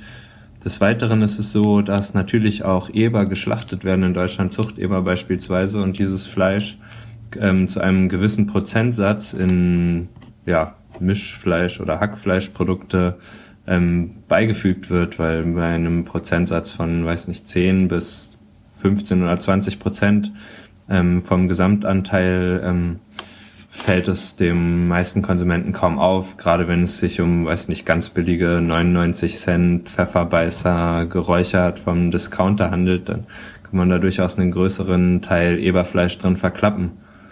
Hm, was Stefan noch meinte, dass wir vielleicht von den Muslimen im Fleischkonsum was lernen könnten. In der arabischen Welt wird ja sehr viel Hammelfleisch gegessen und das ist für die meisten Menschen aus Europa fast unerträglich zu verzehren, weil es so einen starken Tiergeschmack hat. Also es ist vielleicht auch eine Sache der kulturellen Prägung. Wenn es hier Tradition wäre, Eberfleisch zu essen, so wie andernorts vielleicht auch Hoden verzehrt werden, die einen relativ starken Eigengeschmack haben, dann wäre es hier vielleicht auch gar kein Problem, Eber zu züchten. Hm. Ja, das war es soweit von mir. Ähm, sehr guter Podcast und weiter so. Ein kleiner Nachtrag nochmal von mir. Ähm, ein, eine weitere Möglichkeit, die nicht genannt wurde von keinem der Beteiligten in dem Beitrag, äh, wäre natürlich die Zucht und Schweine zu selektieren, die eben diesen Geruch nicht entwickeln. Und ein Mittel der Zucht ist ja die Gentechnik und es wäre durchaus vorstellbar, dass durch einen Gen-Knockout mittels moderner gentechnischer Methoden ähm, Schweine frei von diesem Ebergeruch gemacht werden könnten. Hallo, ich habe zu dem Thema Elektrobusse aus Folge 334 noch ein paar ergänzende Infos. Ähm, ich konnte ein paar Informationen sammeln während meiner zwei Praktikas, die ich bei Daimler gemacht habe, in der Produktionsplanung von ihrer Busproduktion. Ich habe mir vier Punkte notiert, die ich mal ganz kurz vortragen will. Äh, zum ersten das Thema Elektrobus und die Produktion, und zwar die äh, Produktion hier in Mannheim, wo ich mein Praktikum absolviert habe, die wird umgebaut, also die Produktionsstraße wird äh, neu geplant. Und äh, dabei wurde die Planung von der neuen Produktionsstraße basierend auf dem Dieselbus gemacht. Und der E-Bus war dabei nur ein Ding der fernen Zukunft. Ähm, deswegen würde ich da keine große Hoffnung drauf setzen, dass der dass da Daimler einen großen Marktanteil an Elektrobusse schn äh, schnell erreichen wird, ähm, weil die Produktionskapazität für Elektrobusse einfach verdammt niedrig gehalten werde. Das ist auch ein Ding, das ist so geplant, dass weiterhin viele, verhältnismäßig vielfach mehr Dieselbusse gebaut werden sollen als Elektrobusse. Zweiter Punkt, der äh, Elektrobus, den Tilo vorgestellt hat von Mercedes äh, in dem Clip, den er mitgebracht hat. Ähm, den konnte ich erleben während meinem zweiten Praktikum, ähm, als er durch die Produktion ging und äh, gebaut wurde. Das war ja, ist ja ein reines Vorführfahrzeug, das heißt, der wurde äh, der nicht wirklich in der Produktionsstraße gefertigt, sondern äh, hatte eine eigene Busstelle wo der gebaut wird. Und da bin ich mal hin und habe mir den genau angeguckt, als der äh, Hochkurve äh, war und, und man drunter durchlaufen konnte. Und war ganz interessant zu sehen, wo die Batterien verbaut sind. Aber was mir dabei aufgefallen ist, äh, ist die Tatsache, dass er, obwohl er ein Elektrobus ist, einen Auspuff hatte. Dann habe ich mal nachgefragt äh, und dann hat sich herausgestellt, dass der Elektrobus ein Dieselaggregat mit sich rumfährt und zwar für die Heizung und wahrscheinlich auch für die Klimaanlage. Ähm, also so viel zum Thema äh, äh, abgaslose Busse in der Stadt. Ja, und dann noch ein Punkt äh, zu äh, dem, was Stefan gern behauptet, und zwar, dass die ganze Automobilhersteller die Konzepte schon in der Schublade haben. Äh, das wage ich einfach mal zu bezweifeln, weil ich habe mitbekommen, wie eben dieser Bus, dieser E-Citaro, ähm, die, der ist noch voll in der Planung. Also der, es gibt, der, der, da gibt's keinerlei ausgereiftes Konzepte. Ist die, äh, also zumindest was Busse betrifft, ist und Mercedes-Benz, die sind da komplett noch am Testen. Äh, das äh, Projekt Elektrobusse steckt noch absolut in die Kinderschuhe. Ähm, ich weiß nicht, wie es in anderen äh, Bereiche aussieht, also mit Autos oder andere oder LKWs bei Daimler, aber ich habe da einfach keine, keine große Hoffnung. Und der vierte Punkt, den ich machen wollte, geht um das Thema äh, Exporte nach Saudi-Arabien und auch saubere Diesel. Ähm, ein Großteil, wenn nicht sogar die meisten Busse, die zurzeit in äh, deutsche Städte rumfahren, sind ja verhältnismäßig saubere äh, Euro 6 Diesel. Was aber ganz interessant ist, ist, dass äh, Saudi-Arabien, insbesondere die Stadt Riyadh, bei MAN und Daimler Busse bestellt hat, circa 2500 Busse. Äh, und die bekommen alle Euro 4 Diesel geliefert. Das heißt, zum einen die ganze Testfahrt, die die Busse absolvieren, bevor sie äh, nach Saudi-Arabien verschifft werden, absolviere sie hier mit ihrem dreckigen Euro 4 Diesel äh, hier in Mannheim äh, und andere äh, Produktionsstandorte in Deutschland und in Frankreich. Also so viel zum Thema sauberer Diesel. Ja, danke für den Podcast. Hat mir so manchen Arbeitstag, dienstags und freitags, sehr verschönt. Weitermache. Ciao. Hallo, ich bin's Daniel. Ich melde mich zu Aufwachen 335, genau gesagt zum Beitrag von Christian zum Klimawandel. Er lehnt da die individuelle Verantwortung bei Klimafragen zum gewissen Teil ab, sondern spricht vielmehr von einer allgemeinen Systemkritik, die notwendig ist, ähm, um Klimagerechtigkeit herzustellen, also die dem Kapitalismus inhärente Wachstumslogik verhindert Klimagerechtigkeit. Ähm, ich würde, gehe erstmal bei der Systemkritik ähm, mit, würde allerdings sagen, dass diese Systemkritik und die Subjektorientierung kein Widerspruch ist, sondern ineinandergreifen muss. Und ähm, beide, beides ist wichtig. Und vielleicht erstmal als Problembeschreibung in dem Zusammenhang, wenn wir uns darauf einigen, dass erstmal der Klimawandel existiert, der Klimawandel menschengemacht ist, ähm, das natürlich, und ähm, dass es eben nur einen gewissen Bereich an CO2-Äquivalenten gibt, der der Menschheit zur Verfügung steht und wir die CO2-Äquivalent irgendwie auf den einzelnen Menschen runterbrechen müssen, weil es eben im Endeffekt der einzelne Mensch ist, der zu zwei CO2-Emissionen führt, ähm, dann ist das irgendwas, wenn wir jeden Menschen gleich auf der Welt ansehen, also Menschen im globalen Süden und im globalen Norden gleich viel ähm, Emissionen ausstoßen können, dann ist das irgendwas zwischen zwei bis drei Tonnen. Da unterscheiden sich die, die Angaben immer. Ähm, aber alles, was wir darüber hinaus konsumieren oder erwirtschaften, ähm, äh, darüber hinausgehende ökologischer Wohlstand ist eigentlich nur eine ökologische Plünderung, weil wir da von anderen Menschen auf der Welt das Recht nehmen, wiederum selbst was zu konsumieren, zu produzieren, selbst Fleisch zu essen, selbst Auto zu fahren, äh, was auch immer, selbst ein größeres Haus zu haben. Ähm, wenn wir aber diese gerade bestimmte Notwendigkeit in dem aktuellen System nicht erreichen können, dann wäre natürlich ein, erstmal ein ökologisch faires, ein ökologisch nachhaltiges System. Da gibt es halt verschiedene Strategien, wie das erreicht werden kann. Da möchte ich jetzt auch nicht drauf eingehen. Aber das wird auch nur dann erreichbar sein, wenn es irgendwie individual gelebte Interessen, wenn es irgendwie, wenn es irgendwas gibt, woran angeknüpft werden kann. Wenn allerdings alle Leute, die sich insgesamt für ein ökologisches System einsetzen, runtergebrochen von diesen, von diesen Notwendigkeit sehr, sehr weit entfernt sind, dann führt das zu, führt das zu nichts. Und ähm, da ist eben dieser, diese Appell an den Einzelnen ganz wichtig, damit Politik es aufgreifen kann. Wenn einfach immer nur an Politik appelliert wird, dann wird, nimmt man sich da auch in einem gewissen Rahmen aus der eigenen Verantwortung, meines Erachtens. Ähm, aber gut, da, da, muss man, da muss sich meines Erachtens auch der Einzelne im gewissen Rahmen mehr hinterfragen. Moin, moin, Aufwachen-Community, hier ist Marco. Ähm, ich habe mal einen Kommentar zu einem Kommentar. Und zwar habe ich gerade die Nummer 335 gehört und da hat der Christian eingesprochen zum Thema Klimaschutz. Äh, seine Punkte waren so, ähm, dass ja jeder was zum Klimaschutz beitragen kann. Das kann er jetzt auch nicht mehr hören. Und ähm, wo seine Lebensmittel herkommen und äh, ob er nun an seinen Heizgewohnheiten und an seinen Reisegewohnheiten irgendwie was ändert oder nicht. Was nützt das denn dem Klima? Ähm, da das liegt nicht am einzelnen Menschen, das liege am ein, an dem gesamten System.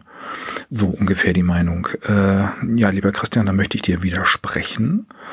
Und zwar sehe ich das so mit dem äh, Klimaschutz, was jeder Einzelne da für tun kann, das ist wie, wie wählen gehen, wenn Bundestagswahl ist. Also wenn ich in die äh, Wahlkabine gehe und da mein Kreuz mache, das finde ich äh, dann ab 18 Uhr in diesen Balkengrafiken im Fernsehen auch nicht mehr wieder. Das verschwindet so weit hinterm Komma. Aber dennoch ist doch äh, meine Stimme bei einer Wahl ein Teil der ganzen Summe und erst recht, wenn ich anschließend mitreden will. Und genauso ist das mit dem Klimaschutz meiner Meinung nach auch.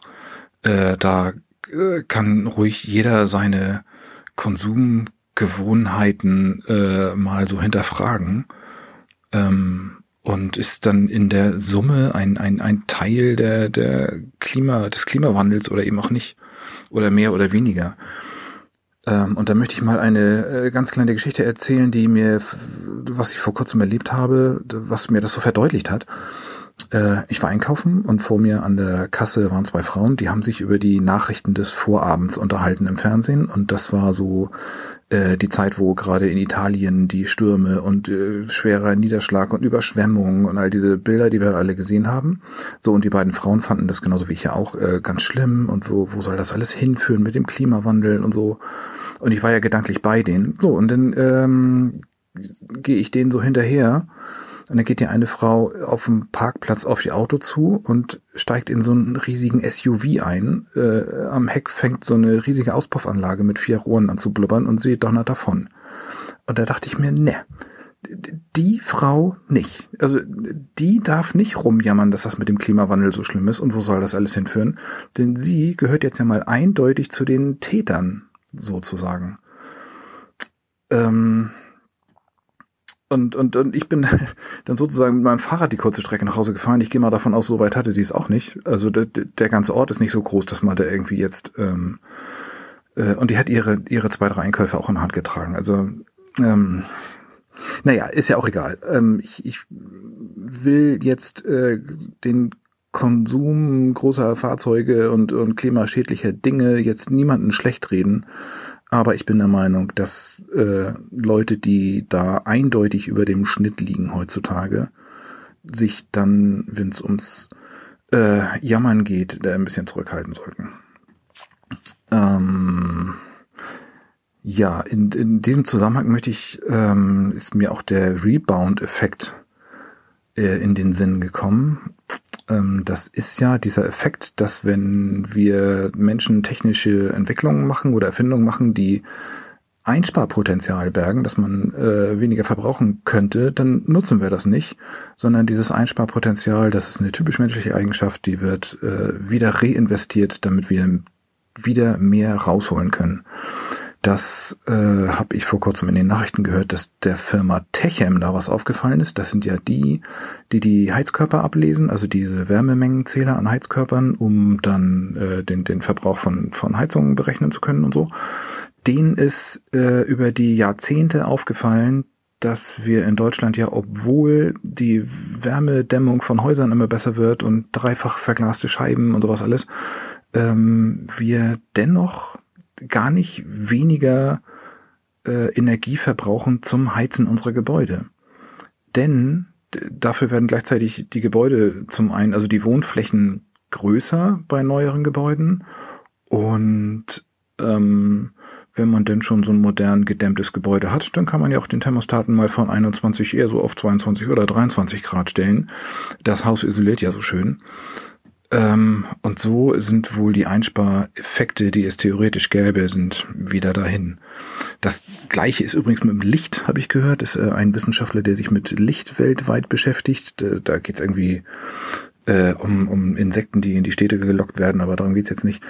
Der hat gesagt, dass ähm, von der alten Glühbirne und dann jetzt äh, die Energiesparbirne bis hin zur äh, ja noch sparsameren LED-Beleuchtung weltweit dennoch gar nicht weniger Strom verbraucht wird für Beleuchtung, weil ja gleichzeitig immer mehr Lampen installiert werden. In, in den Gebäuden wird, was weiß ich, das Licht im Flur wird jetzt angelassen, so eine LED-Birne verbraucht ja fast nichts. Ähm, Gebäude werden von außen angestrahlt, weil es so schick aussieht. Äh, große Bauwerke werden angestrahlt, Brücken werden angestrahlt. Ähm, der Eiffelturm hat jeden Tag Weihnachten und all diese Dinge. Ähm, obwohl jetzt, äh, sag ich mal, so eine 5 Watt LED, da kommt ja das gleiche Licht, raus wie früher bei der 60 Watt Glühbirne, aber wir verbrauchen nicht weniger Strom, weil wir dann doppelt und dreifach jetzt die Lampen überall installieren. Äh, kostet ja nichts, ist so der Gedanke im Kopf. Ähm, das ist der Rebound-Effekt, unter dem wir leiden. Ist mir übrigens auch beim Autofahren aufge aufgefallen. Also ähm, das Auto, das ich jetzt ab und zu fahren darf, ist ein kleiner 1,2 Liter Benzinmotor hier aus dem VW-Hause, hier dieser TFSI-Dingens da. Kleinwagen, ähm, der verbraucht 5 Liter bis 6 Liter, je nachdem, wie man so fährt. Genauso wie mein allererstes Auto beispielsweise, Baujahr 1980 und, und diverse Kleinwagen, die ich dazwischen hatte.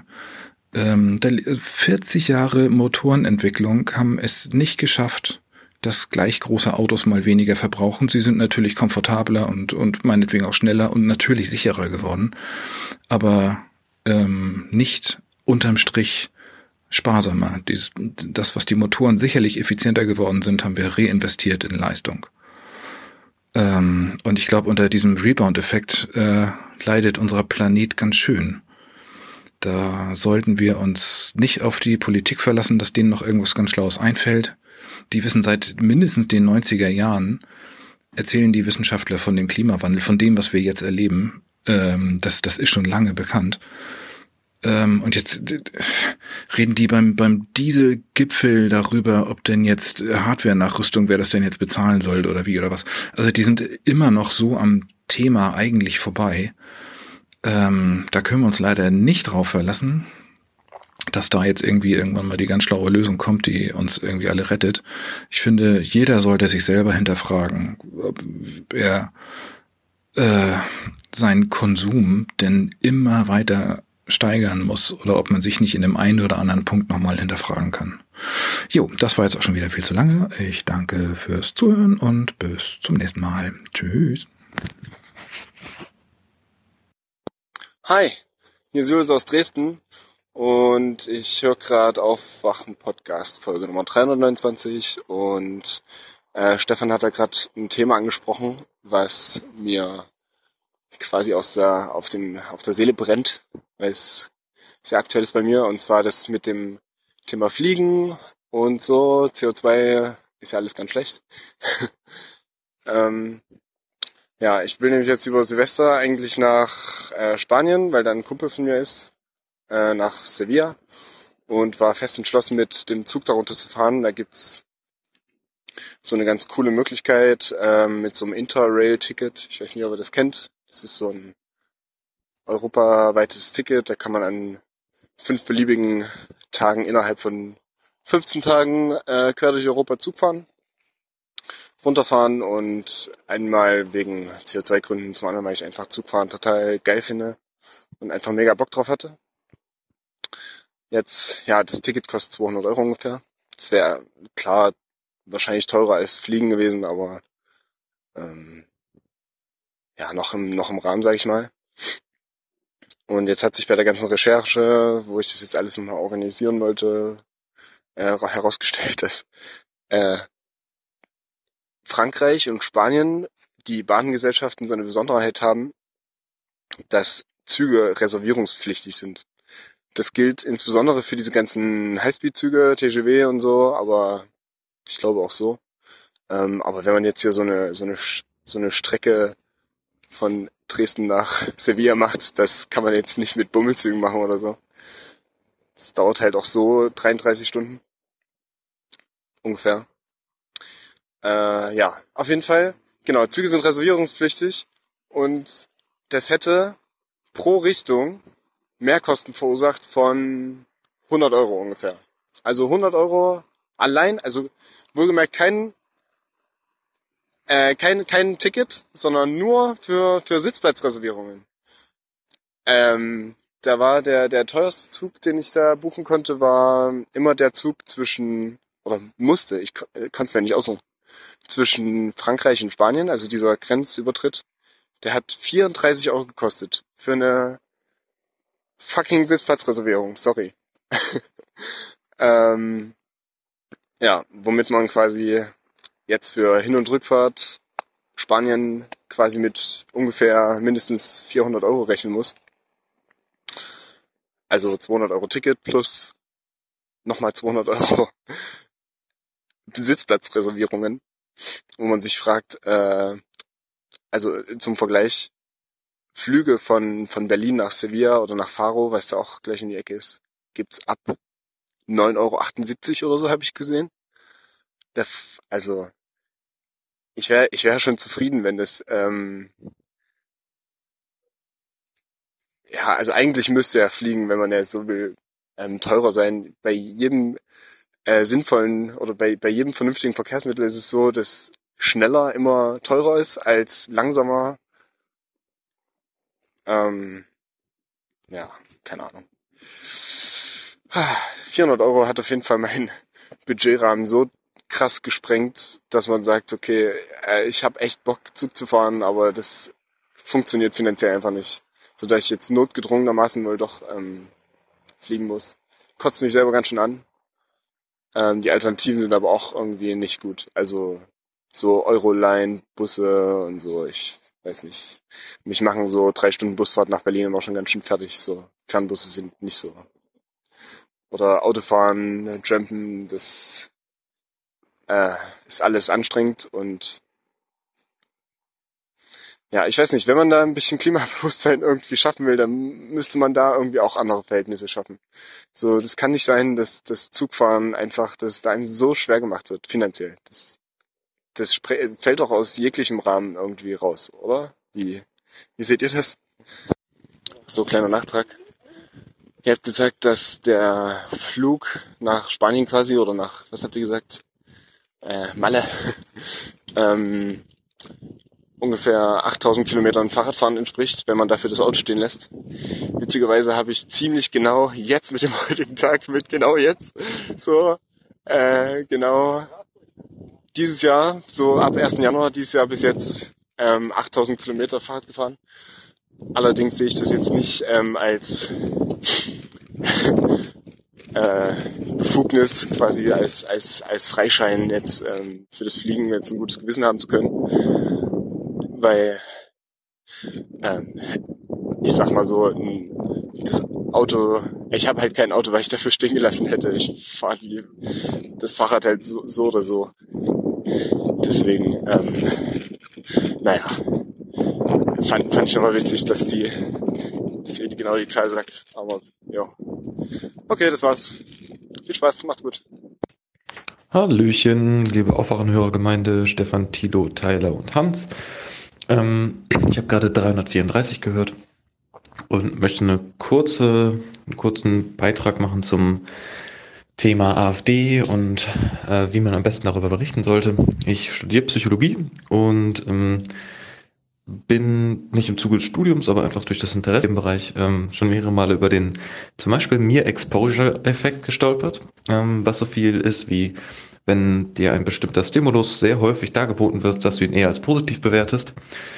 Ähm, Gibt es tatsächlich, ich glaube, von dem Kanal bzw. Podcast auf YouTube ähm, Psychologie lernen, gibt es ein sehr schönes Thema, wie er äh, genau diesen mir, mir Exposure-Effekt nämlich auf äh, Trump bezieht.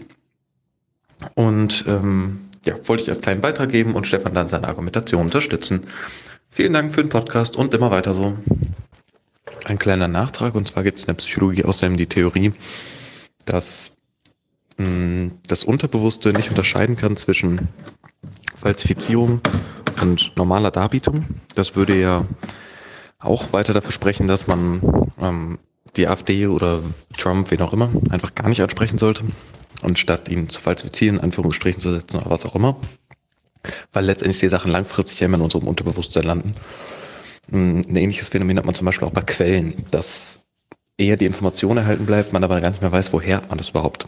Also wenn man sich zum Beispiel mal daran erinnert, ich habe gehört, äh, Hillary Clinton hat das und das gesagt vor vier Wochen, dann weiß ich nur noch, dass ich das gehört habe. Ob das jetzt ein äh, Studienkollege mir erzählt hat oder ob das in der Bild stand oder ob das in der Süddeutschen stand oder ob das in einem Podcast erzählt hat, weiß das Gehirn meistens nicht mehr. Wollte ich noch äh, dazu beitragen. Hallo Tilo, hallo Stefan, hallo Hans. Andreas hier aus dem, wie man hier immer sagt, schönsten Bundesland der Welt, dem Wohnort von Sarah und Oskar, der Heimat von AKK und Bundeshipsterminister Maas und 150 Meter Luftlinie entfernt vom Peter Altmaiers Wahlkreisbüro. Ich möchte was zur Pflege sagen. Wollte ich eigentlich schon vor drei Folgen, habe es dann aber verpeilt, also jetzt ein bisschen verspätet. Bin selbst nicht aus der Branche, wohne aber hier im Grenzgebiet Deutschland, Luxemburg, Frankreich und es gibt hier unheimlich viele Pendler, die nach Luxemburg arbeiten, fahren. Nun weiß man ja, dass äh, in Luxemburg die Steuerlast einfach viel geringer ist und sich das deshalb halt auch extrem lohnt. Ähm, will jetzt nur mal kurz so zum Vergleich ein paar grobe Zahlen nennen. Bei anderen Berufen, jetzt keine Pflegeberufe, da kenne ich auch viele Leute, die hier rüberpendeln, Kfz-Mechaniker, äh, Zimmermänner, so Handwerksberufe, aber auch äh, großen Einzelhandelskaufleute, Speditionskaufleute. Da sind die Bruttolöhne gar nicht viel höher, wenn überhaupt, in Luxemburg. Vielleicht mal 50, 100 Euro mehr Bruttolohn. Durch den geringeren Steuersatz hat man aber halt äh, ja, netto im Monat drei bis 500 Euro einfach mehr raus bei ungefähr gleichem Bruttogehalt bei diesen ganzen Berufen. Das ist hier auch dann nicht weit, äh, 23 Kilometer bis, bis Schengen. Äh, je nachdem, wo in Luxemburg man dann arbeitet, vielleicht noch ein paar Kilometer weiter. Fahrzeit jetzt im Vergleich zu, als würde man hier direkt arbeiten. Ah, dafür ist der Sprit aber auch ein Stück billiger. Äh, bei den Pflegeberufen ist es aber so, dass anscheinend in Luxemburg diese Arbeit viel mehr wertgeschätzt wird. Zum äh, Beispiel, eine Bekannte von mir hat hier Krankenschwester gelernt, äh, äh, die sind sowieso auch deutsche Pflegepersonal, ist sehr beliebt in Luxemburg, weil die examinierten Kräfte hier einfach viel besser ausgebildet sind, weil dieses Ausbildungssystem gibt's da in Luxemburg so gar nicht mit diesen Schwestern, Schulen und äh, ich glaube jetzt mittlerweile machen die auch so irgendwie was ähnliches, aber egal, auf jeden Fall gibt's viele seit Jahrzehnten, die da hinfahren. Ähm, ein Bekannter von mir gelernt, noch ein Jahr oder anderthalb noch hier in Deutschland im Krankenhaus gearbeitet, dann gesagt, gut, ich gehe jetzt nach Luxemburg, lass mir mein Examen da anerkennen. Das ist einfach nur ein bürokratischer Akt, der normalerweise so vier bis sechs Wochen dauert.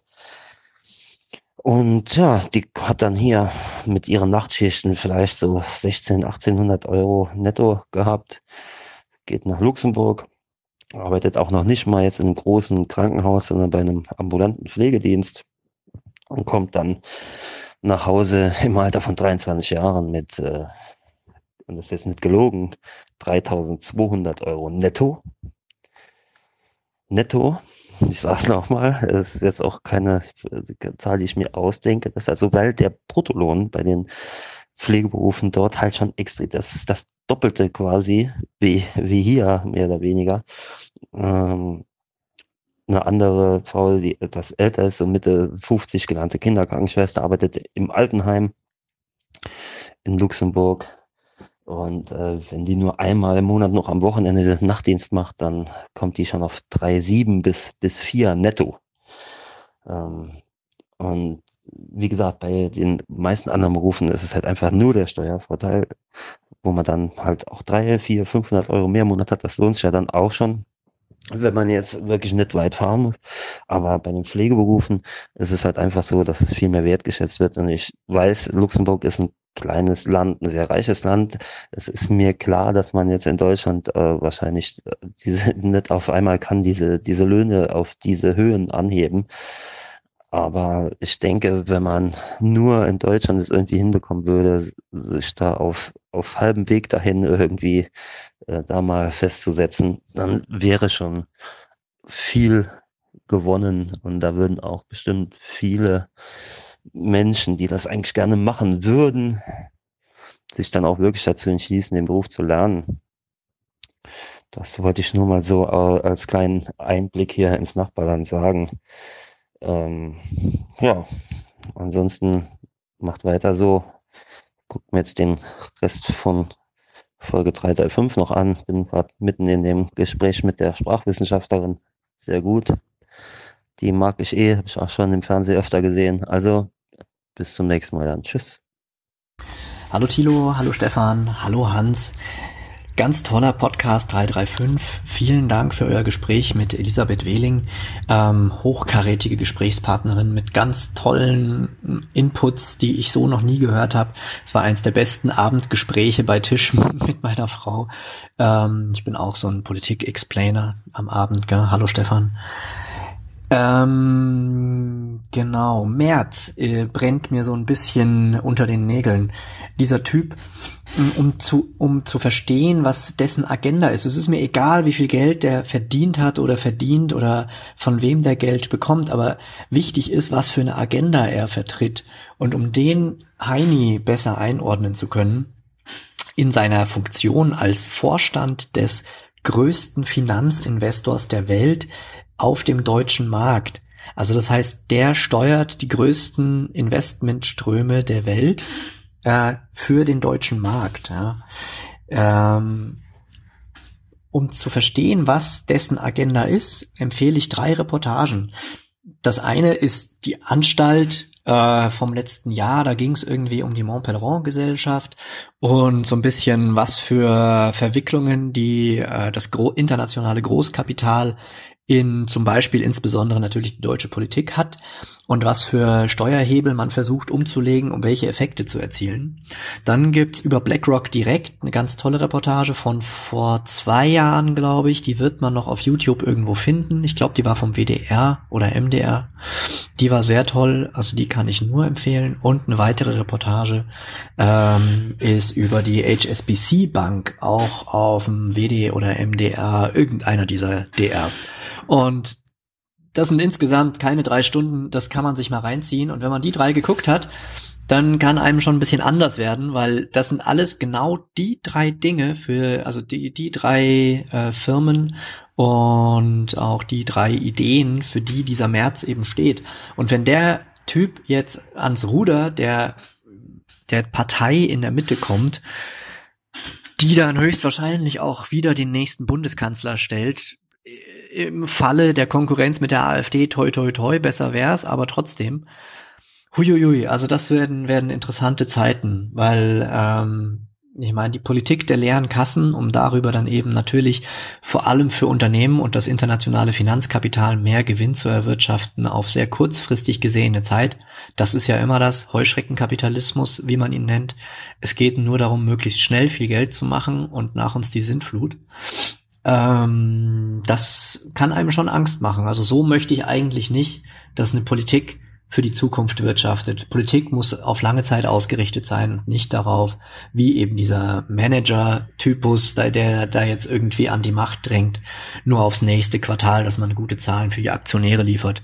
Es ist so oder so ein Problem, dass das internationale Finanzkapital, also das Volumen äh, am Finanzkapital inzwischen das Achtfache vom, vom, vom Real, von der Realwirtschaft äh, weltweit erreicht hat. Und das übt einen unglaublichen Druck auf die Realwirtschaft aus, weil nach wie vor ist es natürlich so, dass das Finanzkapital, also ähm, das Geld, das dort erwirtschaftet wird, auch vor allem bei Spekulationen und so weiter, das ist ja gekoppelt an die Realwirtschaft und das übt einen unglaublichen Druck aus. Also das, worüber man sich immer beschwert, dass die Aktionäre zu zuerst drankommen, bevor man drüber nachdenkt, ob die Firma noch zu retten ist, so ungefähr.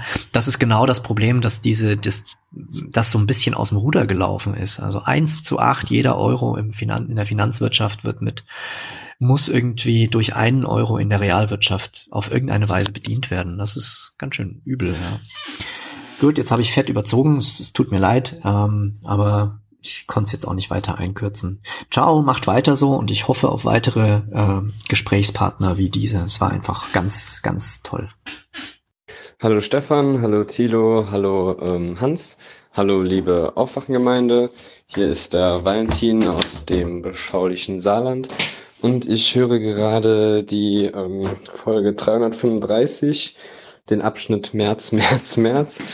Und ähm, zu der ganzen Mediensache, ähm, das erinnert mich alles sehr stark an ähm, das Konzept der selbsterfüllenden Prophezeiung. Also das heißt, wenn die Medien im Grunde ähm, Leute oder auf den Plan rufen in ihrer in ihrer Redaktion und dann diese dann äh, in den Medien ausstrahlen und publizieren, ist das ja im Grunde genau dasselbe wie diese selbsterfüllende Prophezeiung. Also sie sagen, ähm, ja, der und der, der hat gute Chancen, also nehmen das natürlich auch alle so auf und geben sich dem Ganzen, sag ich mal, so ein bisschen schicksalhaft auch dann teilweise hin. Also natürlich ist das nicht eins zu eins übertragbar, aber finde ich doch noch mal so eine kleine Anekdote ähm, wert vielleicht, die dann auch noch mal mit reinspielt. Und zu dem Thema März, also für mich ist das eigentlich so eine, also dass man überhaupt noch äh, darüber redet, ob dieser Mensch wirklich äh, Bundeskanzler wird oder ähm, äh, Parteivorsitzender oder Parteichef, ich weiß jetzt nicht genau, wie die Position da ist, die er anstrebt, aber oder wie die genannt wird, aber ähm, absolutes No-Go eigentlich. Ich meine, da können wir auch gleich eigentlich ähm, äh, die Macht an die Konzerne abgeben und ähm, also da ist ja wirklich ähm, nur noch ein marginaler Unterschied dann, weil wenn wir so eine Person und wir sind ja noch in einer Politik, die, sag ich mal, personabhängig ist und nicht sachabhängig, was ja auch in der ganzen Debatte eigentlich ähm, klar wird, weil es wird nicht darüber geredet oder es wird viel darüber geredet, ähm, was Merz oder wie die Beziehung zwischen Merz und Angela Merkel ist, aber das ist ja im Grunde, ja, also sobald Merz da ist, ist ja, sag ich mal, Angela Merkel nur noch eine Übergangszeit dort. Und dann spielt es eigentlich auch noch eine, eigentlich, also für die Politik, die wirklich gemacht wird, eigentlich eine relativ kleine Rolle.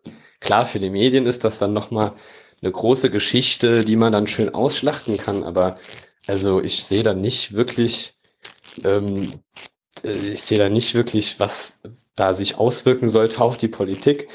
Und was ich auch noch anmerken will, ist, also ähm, unsere Bundeskanzler waren natürlich schon immer relativ eng mit der Industrie verzweigt und Angela Merkel und Gerd Schröder haben das, finde ich, medial noch ganz gut umschiffen können. Zum Beispiel bei dem ähm, Dieselskandal und so, da gibt's ja auch ähm, Dokumentationen, wo berichtet wurde, bei Netflix war das, glaube ich, ähm, dass Angela Merkel auch persönlich in die Staaten gefahren ist und dort ähm, Gespräche geführt hat, im Namen, beziehungsweise nicht direkt im Namen, sondern äh, so für die Interessen der deutschen Automobilhersteller, sag ich mal, geworben hat und da auch vieles in die Wege geleitet hat. Und wenn jetzt Friedrich, ein Friedrich Merz da hinkommt und, ähm, äh, sag ich mal, das noch nicht mal mehr umschifft medial, sondern wirklich dann darauf, sag ich mal, pocht, dass er so ein Haifischkapitalist ist und dass er Interessen der Unternehmen also sag ich mal, für wichtiger empfindet oder für sehr wichtig empfindet zumindest. Also ich weiß auch nicht, das äh, lässt mich nur noch den Kopf schütteln und hat auch letztendlich dann gar nicht mehr viel mit Sachthemen zu tun, sondern eigentlich nur noch ein Personenhype und das ist auch das, was man generell, glaube ich, in der Politik ganz gut sieht, dass es nicht um Themen geht, sondern eigentlich nur noch um die Person und finde ich die jetzt cool oder nicht oder finde ich die jetzt gut. Aber ich sehe schon, ich rede schon vier Minuten. Ich hoffe, dass der Kommentar es reinschafft. Und ähm, wünsche allen noch einen schönen Tag. Tschüss. Moin, liebe Aufwachen-Community. Hier spricht Reinhold aus Bremen. Ich versuche mich mal im sprechenden Denken heute. Äh, hab mich gerade, bin zwar noch im Büro, hab mich aber ausgelockt. Man stempelt sich ja nicht mehr ein und aus, sondern man lockt sich ein und aus und habe im Grunde zwei Themen. Ähm, das eine Thema ist ähm, in der Vergangenheit, noch bevor ich Aufwachen für mich entdeckt habe, den Aufwachen-Podcast, habe ich immer politische Reden oder Reden von Politikern oder anderen Menschen der Öffentlichkeit immer so gesehen, gehört, beurteilt, dass ich ähm, ja beispielsweise eine Person, ein Politiker sprach davon, dass man die Schere zwischen Arm und Reich schließen muss dann lief bei mir gleich ein Film ab.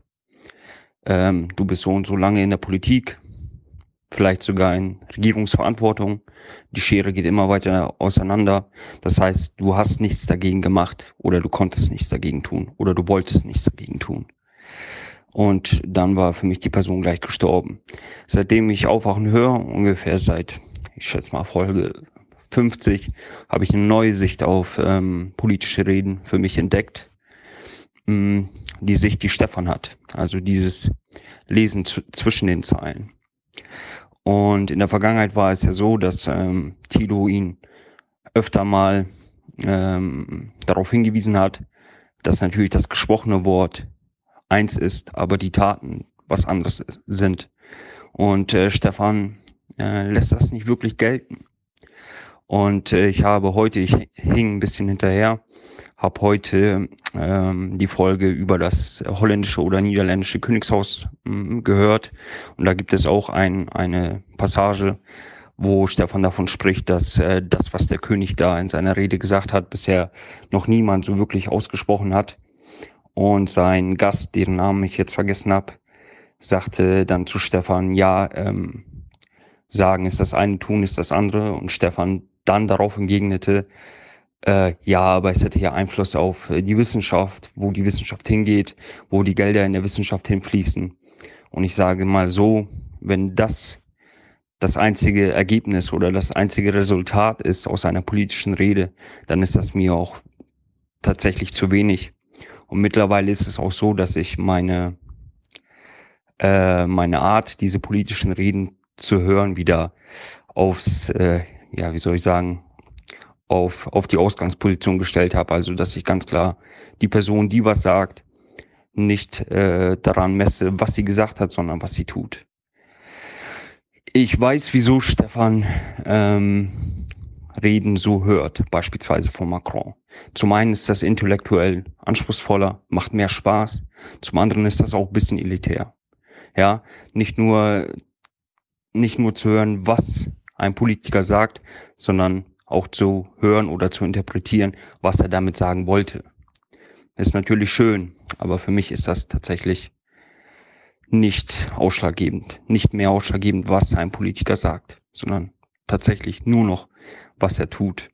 Und äh, natürlich ist das frustrierender. Äh, wenn man eine Rede hört, so wie Stefan diese Reden, politische Reden hört, ja, und äh, dann zwischen den Zeilen liest und sich erhofft, dass diese Worte irgendeinen Impact, einen positiven Impact auf irgendeinen Lebensbereich hat, ist das natürlich positiver. Äh, stimmt das äh, ein, ja, mehr, stimmt das ein positiv. Das ist so auch ein bisschen Selbsterhaltungstrieb, den Stefan da wahrscheinlich hatte, ohne dass er es, ich glaube, er würde es nicht bejahen. Ich glaube, er würde Nein sagen, er würde sagen, nein, das hat nichts mit äh, Selbsterhaltung oder mit äh, Frustrationsminderung zu tun, aber ich glaube schon. Punkt zwei ist, ich habe relativ spät habe ich den Podcast äh, Radio Talk von Stefan entdeckt. Finde ich sehr interessant, ähm, finde ich auch sehr gut, wie er uns, also den Hörer, zu einem Teil seines Werks macht und äh, uns an dem Entstehungsprozess eines Buches beteiligt. Ich habe noch nicht alle Folgen gehört und ich hoffe, dass in dem Buch oder auch in dem Podcast das thematisiert wird, was mir fehlt in der Debatte über die Rentnerrepublik, und zwar ähm, Vorschläge, wie man äh, den Status quo verbessern kann. Ja, wenn man darüber spricht, wie man beispielsweise, oder wenn man darüber spricht, oder wenn in den Medien gesprochen wird, dass die Geburtenrate in Deutschland so niedrig ist, ja, dann wird immer, wird nie, nie wirklich darüber gesprochen, wie man das ändern kann.